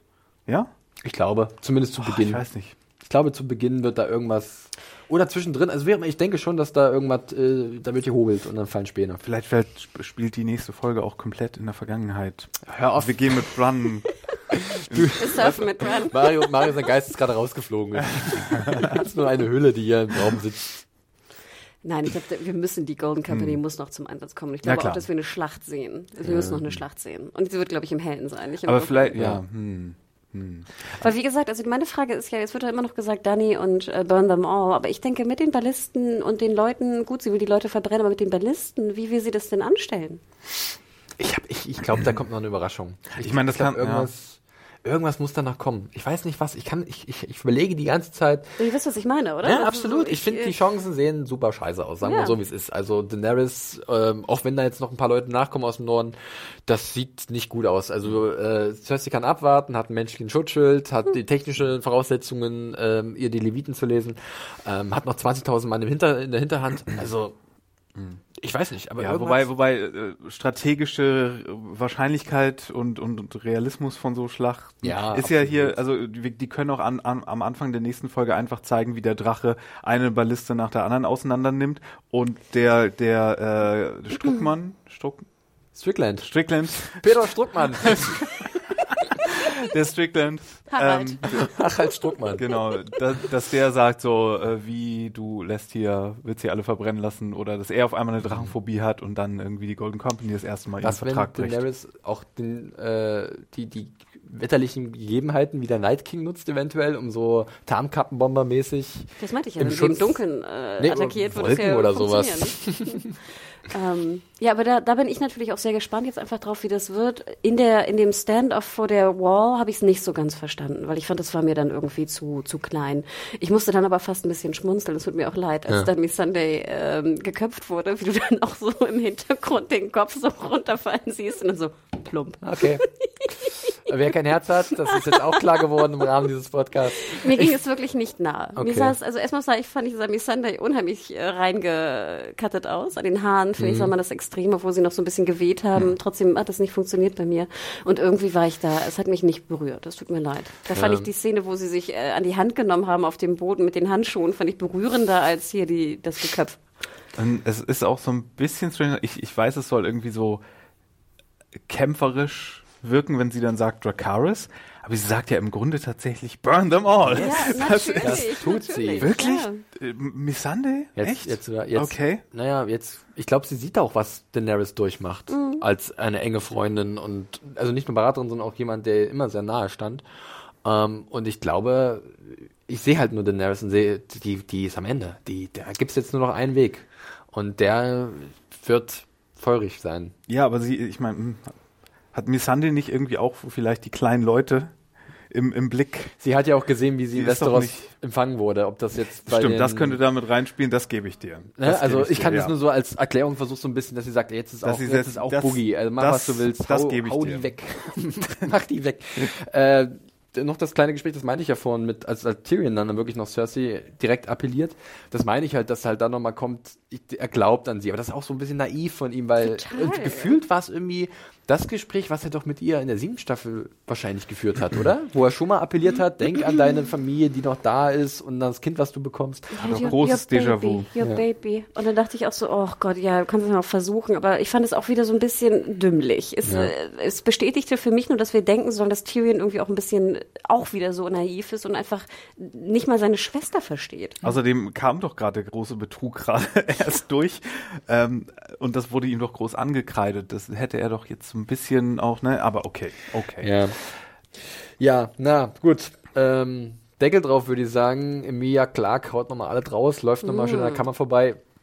Ich, da muss ich sagen, erste Reaktion mal so, ich hab Bock, ich möchte gerne wissen, wie es weitergeht. Und ich weiß nicht, wenn ich das letzte Mal, das ist das Absurde. Die Folge hat so viele Löcher oder so viele, ich habe Luftlöcher auch genannt, oder Dinge, die einfach nicht so richtig gut funktionieren oder wo ich mir sehr viele Fragen stelle. Aber irgendwie am Ende denke ich mir so, boah, es ist selten, dass ich so gerne wissen will, was jetzt passiert. Also vielleicht liegt es einfach daran, daran, dass jetzt das Ende nah ist, aber irgendwas wird in mir ausgelöst, wo ich sage, hey, schon, ich- was passiert jetzt? Willst du wissen? Los.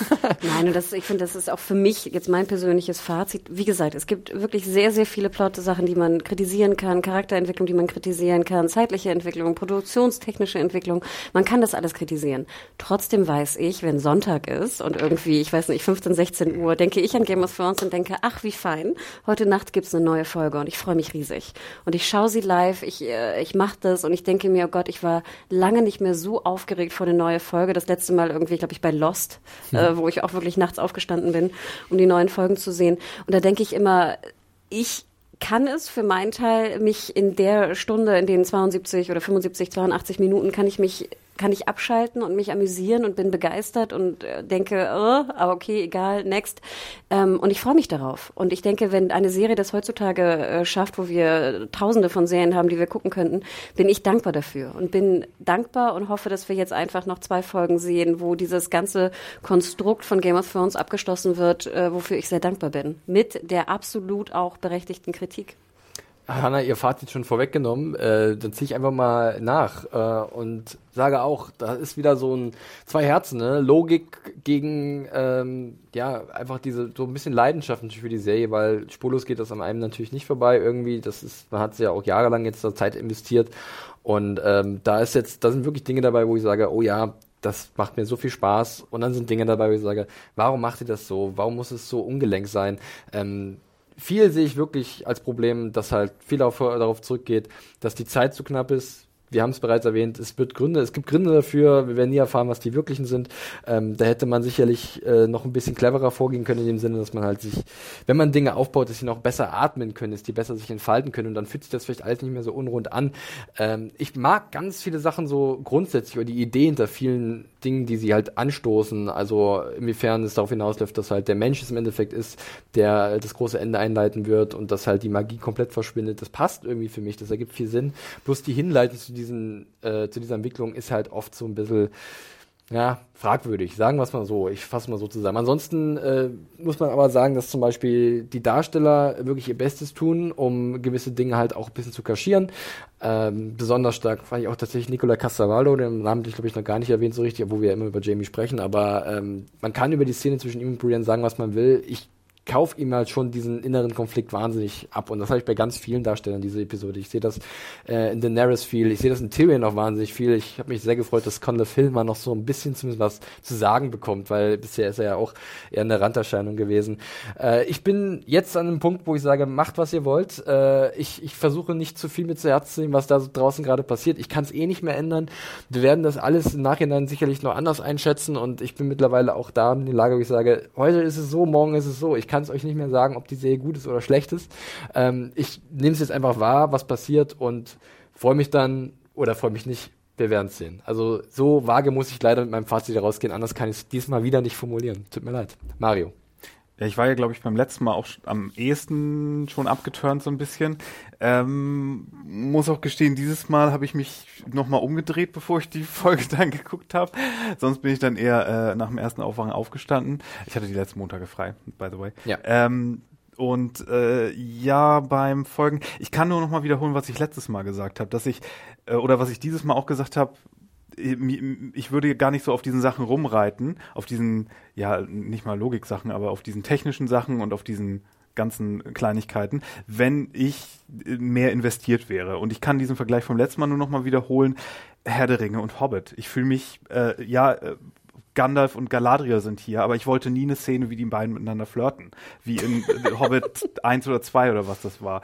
Ähm, und ich, es ist dieselbe Serie irgendwie, aber irgendwie, ich mein Investment ist irgendwie super abgeflacht und ich habe ich hab nach dieser Folge nicht mal mehr die die Making of und extra Videos zur Folge geguckt. Was? Ähm, ja, Vielleicht etwas, was ich noch sagen wollte. Ja, bitte. Ich glaube, wir haben ja so ein bisschen, wie groß unser Invest ist. Ne? Ich fand, das war ein sehr schöner Ausdruck.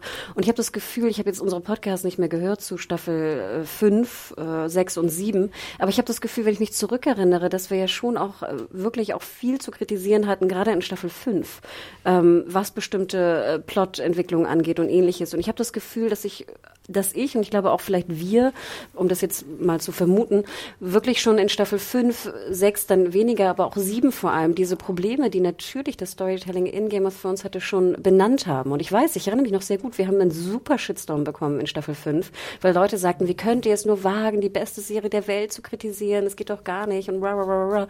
Und ich habe wirklich das Gefühl, dass das mir auf jeden Fall sehr hilft, über diese, diese Plotlöcher und Logiklöcher hinwegzuschauen, weil ich einfach denke, ich habe in Staffel 5 schon mit, mit einem Großteil der, der Sachen, ich habe hab schon ein Stück abgeschlossen damit.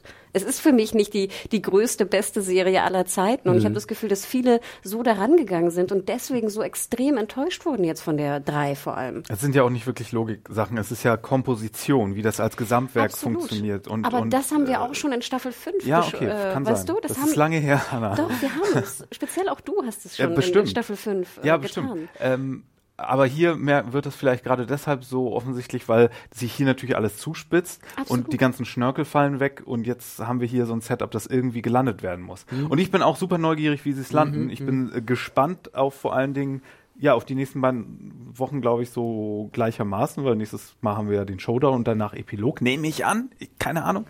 Ähm, ich bin gespannt drauf, ich bin neugierig drauf. Aber so, ja, Ja, nee, ich, äh, ich gebe euch beiden recht, auch was du gerade nochmal gesagt hast, Hanna, ähm, dieses, dieses gewisserweise abgeschlossen mit einigen Dingen.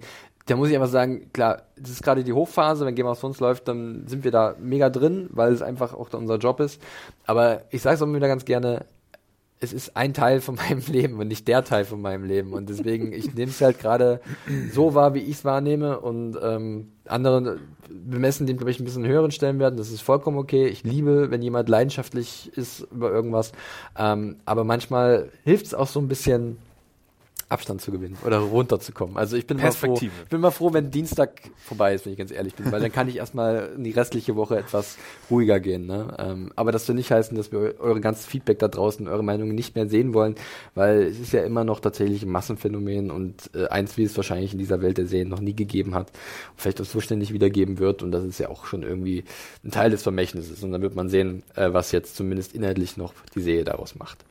So, dann sind wir jetzt aber wirklich durch. Ich glaube, es ist wirklich jetzt, wir sind neuer Rekord. Äh, ich habe es mir tatsächlich ein bisschen gedacht, weil es war viel drin in der Folge und die war auch wieder überlang. Ähm, Anna ist auch so gut wie auf dem Sprung. Äh, wir äh, würden uns dann verabschieden. Ich würde gerne noch ganz kurz zwei, drei Sachen mein Feedback erwähnen, Mario. Ähm, dann würden wir, glaube ich, Hannah gleich erstmal verabschieden, wenn das okay ist. Oder hast du noch einen Moment? Folgt mir gerne bei Twitter und Instagram. genau, richtig. Also Twitter machen wir erstmal mal die normale Abmoderation. Hannah, du bist bei Twitter zu finden bei unter äh, meet at Meteorhore, m e d i a w h o r e Und du, Felix? Äh, mein Handle ist at Jon Ferrari. Äh, und du, Mario? At Firewalk with me mit zwei M. Ja, hervorragend. Also da könnt ihr uns finden. Schon mal danke an Hanna und äh, die hört ihr natürlich auch wieder nächste Woche. Und Mario, wir beide schauen uns mal ganz kurz ein bisschen Feedback an, was ich noch rausgesucht habe und ja, machen dann gleich noch die Schleife drum. Genau, denn wir hatten wie immer relativ viel Post bekommen von euch, auch gerade noch zu den letzten Episoden, also sogar zu Knights of the Seven, A Night of the Seven Kingdoms und The Long Night. Äh, da möchte ich aber noch ein paar Namen erwähnen, damit ihr wisst, dass wir das tatsächlich auch natürlich mitbekommen. Also zum Beispiel die Julia hat wild spekuliert, was noch kommen wird. Astrid und Sophia hatten uns äh, noch geschrieben zu A Night of the Seven Kingdoms. Äh, Marvin hat sich auf die Suche nach dem Sinn hinter dem Night King begeben und meint, vielleicht gibt es einfach keinen. Vielleicht ist er einfach nur dieses undefinierbare Übel, das auf einmal jetzt weg ist. Und ich glaube, das ist jetzt einfach, oder? Ich sehe es ja auch so ein bisschen, Mario. Ja, das erinnert mich jetzt wieder an diese Geschichte mit dem Cousin und den Käfern. Ja, genau. genau, mit Tyrion und, und Jamie. Äh, Sebastian hat uns auch nochmal einen Artikel geschickt, tatsächlich zu dieser technischen Umsetzung von, oder den technischen Unzulänglichkeiten von The Long Night. Und da gab es noch eine Mail von Raphael, der es auch nochmal ein bisschen erklärt hat und genau wie du, Mario, glaube ich, äh, vermutet, dass dann die Blu-ray wesentlich besser aussieht, weil mhm. auch viel mit dem Stream zusammenhing und mit der Möglichkeit, die ein Stream halt hat, technisch eine Episode auszuliefern, die halt in so welchen eher Schwarzbereichen stattfindet. Mhm. Ähm, und da wird sich dann sicherlich auch noch ein bisschen was tun. Nikolai kennen wir ja auch. Äh, der ja. hat uns ja nochmal wieder die Videos geschickt von, ich glaube, Nosferatu, äh, heißt der äh, YouTube-Kanal. Und der nimmt wie immer, äh, ja, mal, kriegerische Auseinandersetzungen in Game of Thrones auseinander. Und äh, auch relativ gnadenlos. Ich finde das sehr interessant. Ich muss aber auch immer wieder da so daran denken, selbst wenn sie sich anders positioniert hätten in dieser Schlacht, so oder so, egal in welchem Szenario, es wäre immer darauf hinausgelaufen, dass sie verloren hätten und der Night King hätte im Endeffekt irgendeinen magischen Hokuspokus gemacht, um sich einen Vorteil zu verschaffen. Oder wie siehst du das, Mario? Äh, nee, genau. Und ich meine, es muss ja damit enden dann, dass, äh, wenn wir jetzt nicht komplett den Story, die Storyline verfolgen, dass Winterfell fällt und der Night King dann noch weiter marschiert, irgendwann muss es ja damit enden, dass der Night King von irgendeiner einzelnen Person besiegt wird. Ja. Und dann hätte sich der Rest ja auch Eben. Also, also, klar, man hätte sich sicherlich vorher oder in Vorbereitung auf diese Schlacht besser positionieren können, aber der Ausgang war so oder so, glaube ich, in Stein gemeißelt. Also zumindest, dass sie erstmal krass dominiert werden und dann eventuell jemand den Night King einzeln abserviert. Ähm, bei Sven war es auch ganz interessant, der hat uns eine Mail geschickt, da ging es eigentlich darum, der hat es nämlich ein bisschen anders gesehen, weil wir haben ja so ein bisschen überlegt, Game of Thrones heißt nicht umsonst Game of Thrones, denn es geht im Endeffekt um dieses Spiel der Throne. Für ihn hat es aber auch mal so eine Bedeutung gehabt, der Titel, wie unnötig und egal eigentlich diese Machtspiele sind, wenn da irgendwas Größeres ist, was alle auslöscht. Deswegen ist bei ihm natürlich der Night King, hat eine andere Bedeutung. Ähm, ich konnte ich ein bisschen nachvollziehen, aber ich mag jetzt doch die Richtung, die sie gegangen sind. Äh, weißt du, was ich meine, oder? Ja, ich weiß, was du meinst. Äh, weil wir ja letztes Mal auch gesagt haben, jetzt können wir uns wieder dem interessanteren äh, Intrigenspiel äh, widmen. Und das, das geht mir auch immer noch so. Ähm, das waren ja immer so, so eine Sache, die so parallel lief auf so zwei, zwei Ebenen. Ich muss aber auch immer an das Brettspiel denken, wo die, die ganzen Häuser dann auch ihre Einflusschips zusammenlegen müssen, um die, die Wall, ähm, zu finanzieren. Ja, und wenn das und, und wenn das und wenn das nicht passiert, wenn da nicht genug Geld zusammenkommt, dann gibt's halt Trouble. Ähm, das ist eine super interessante Spielmechanik eigentlich. Ja, ja. Äh, und daran muss ich denken. Und ich, ich, ja, Mir, mir graut so ein bisschen davor, dass nächste Folge, falls, wenn Cersei stirbt, das letzte, was ihr dann jemand sagt, wird sein, äh, you either win or you die. das, Da kommt ich, wieder Korb. Ich, Verdammt! Ich, ich höre es jetzt schon. Ich höre es jetzt ja, schon. so, ich glaube tatsächlich, darauf läuft es hinaus. Generell am Ende, ich glaube, der Tesla hat uns auch nochmal geschrieben, dass er jetzt glaubt, dass halt ähm, natürlich John so ein bisschen der große Macker ist, der am Ende äh, rettend einreiten wird, nachdem die Mad Queens sich besiegt haben. Ich paraphrasiere mal gerade so ein bisschen. Wobei ich jetzt denke, das ist für mich zu vorhersehbar. Ja, aber ich, ich denke mittlerweile eigentlich auch, ist es die Story, wie Jon. Snow, Jon Snow von, vom No Man Strider zum König wird. Aber ist das nicht Es super ist boring? so, es, ja, aber es ist so simpel. Genauso simpel wie der Night King war, ist das vielleicht auch genauso simpel. Aber es ist war ja nicht Story, simpel, dass Arya, also es wurde auch immer wieder so leicht angedeutet, aber ich glaube, sie könnten sich noch irgendwas aus dem Köcher ziehen, was wir nicht. ja, vielleicht, vielleicht. Schauen wir mal, schauen wir mal. Ich bin- Äh, Eike, Eike hat sich zum Beispiel auch gefragt, was mit den ganzen Prophezeiungen ist. Und das haben wir jetzt ja auch schon ein paar Mal im Podcast gesagt. Lieber Eike, ich glaube, davon müssen wir uns einfach verabschieden. Also die Prophezeiungen, gerade die wir gerne als Buchleser zu Rate ziehen, das ist äh, Firlefanz. Den, den, den, da dürfen wir nicht zu viel drauf Du geben. meinst jetzt, wo lang war? Vieles. Volankwa, Azor Ahai. Äh, Ach so, dieser ja, gan- dieser Azor Ahai, ganze, da war ja ganze was. Kram, ja. Den, wo Leute wirklich ganze, ganze Konstrukte drum gebaut haben, wer denn jetzt wer ist und wer welches Schwert in wen reinsteckt, um nachher irgendwas zu beenden. Ich glaube, das wir haben noch zu viel. 160 Minuten, da kann Ja. noch eine Menge passieren. Das ist länger als, das ist länger als, ne? Ja, aber ich, ich denke trotzdem, äh, man ist besser beraten, wenn man sich so ein bisschen davon langsam löst. Und dann kann man sich auch mal überraschen lassen. Äh, Franziska fand ich ganz putzig, das hat mich an Adam erinnert. Der fühlte sich bei Tormund immer so ein bisschen an Obelix erinnert, nachdem er seine äh, Riesenmilch getrunken hat, dass er da in den äh, Topf gefallen ist. Und dann kann ich eigentlich nur noch erwähnen, dass äh, uns einfach der Kevin aus Friedberg in Bayern geschrieben hat, dass er unseren Podcast gut findet und dass er uns gerade entdeckt hat. Und das finde ich schön. Und deswegen gehen die Grüße zurück. Danke für das Lob. Danke. Äh, machen wir sehr gerne. Und wir hoffen, dass wir euch diese Woche wieder mal ein bisschen, vielleicht nicht genau Klarheit, aber zumindest irgendwie Gedanken mit auf den Weg geben konnten zu dieser Episode, die noch na lange nachbrauen wird in meinem Kopf, glaube ich. Oder? Ja.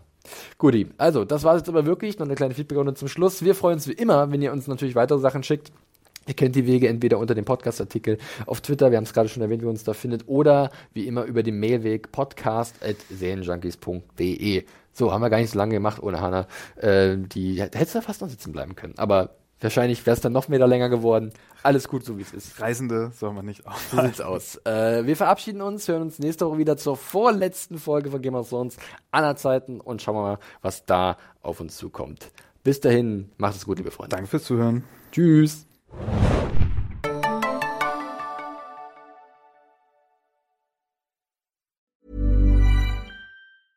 Ever catch yourself eating the same flavorless dinner three days in a row? Dreaming of something better? Well, HelloFresh is your guilt-free dream come true, baby. It's me, Kiki Palmer. Let's wake up those taste buds with hot, juicy pecan-crusted chicken or garlic butter shrimp scampi. Mm. Hello Fresh. Stop dreaming of all the delicious possibilities and dig in at HelloFresh.com. Let's get this dinner party started.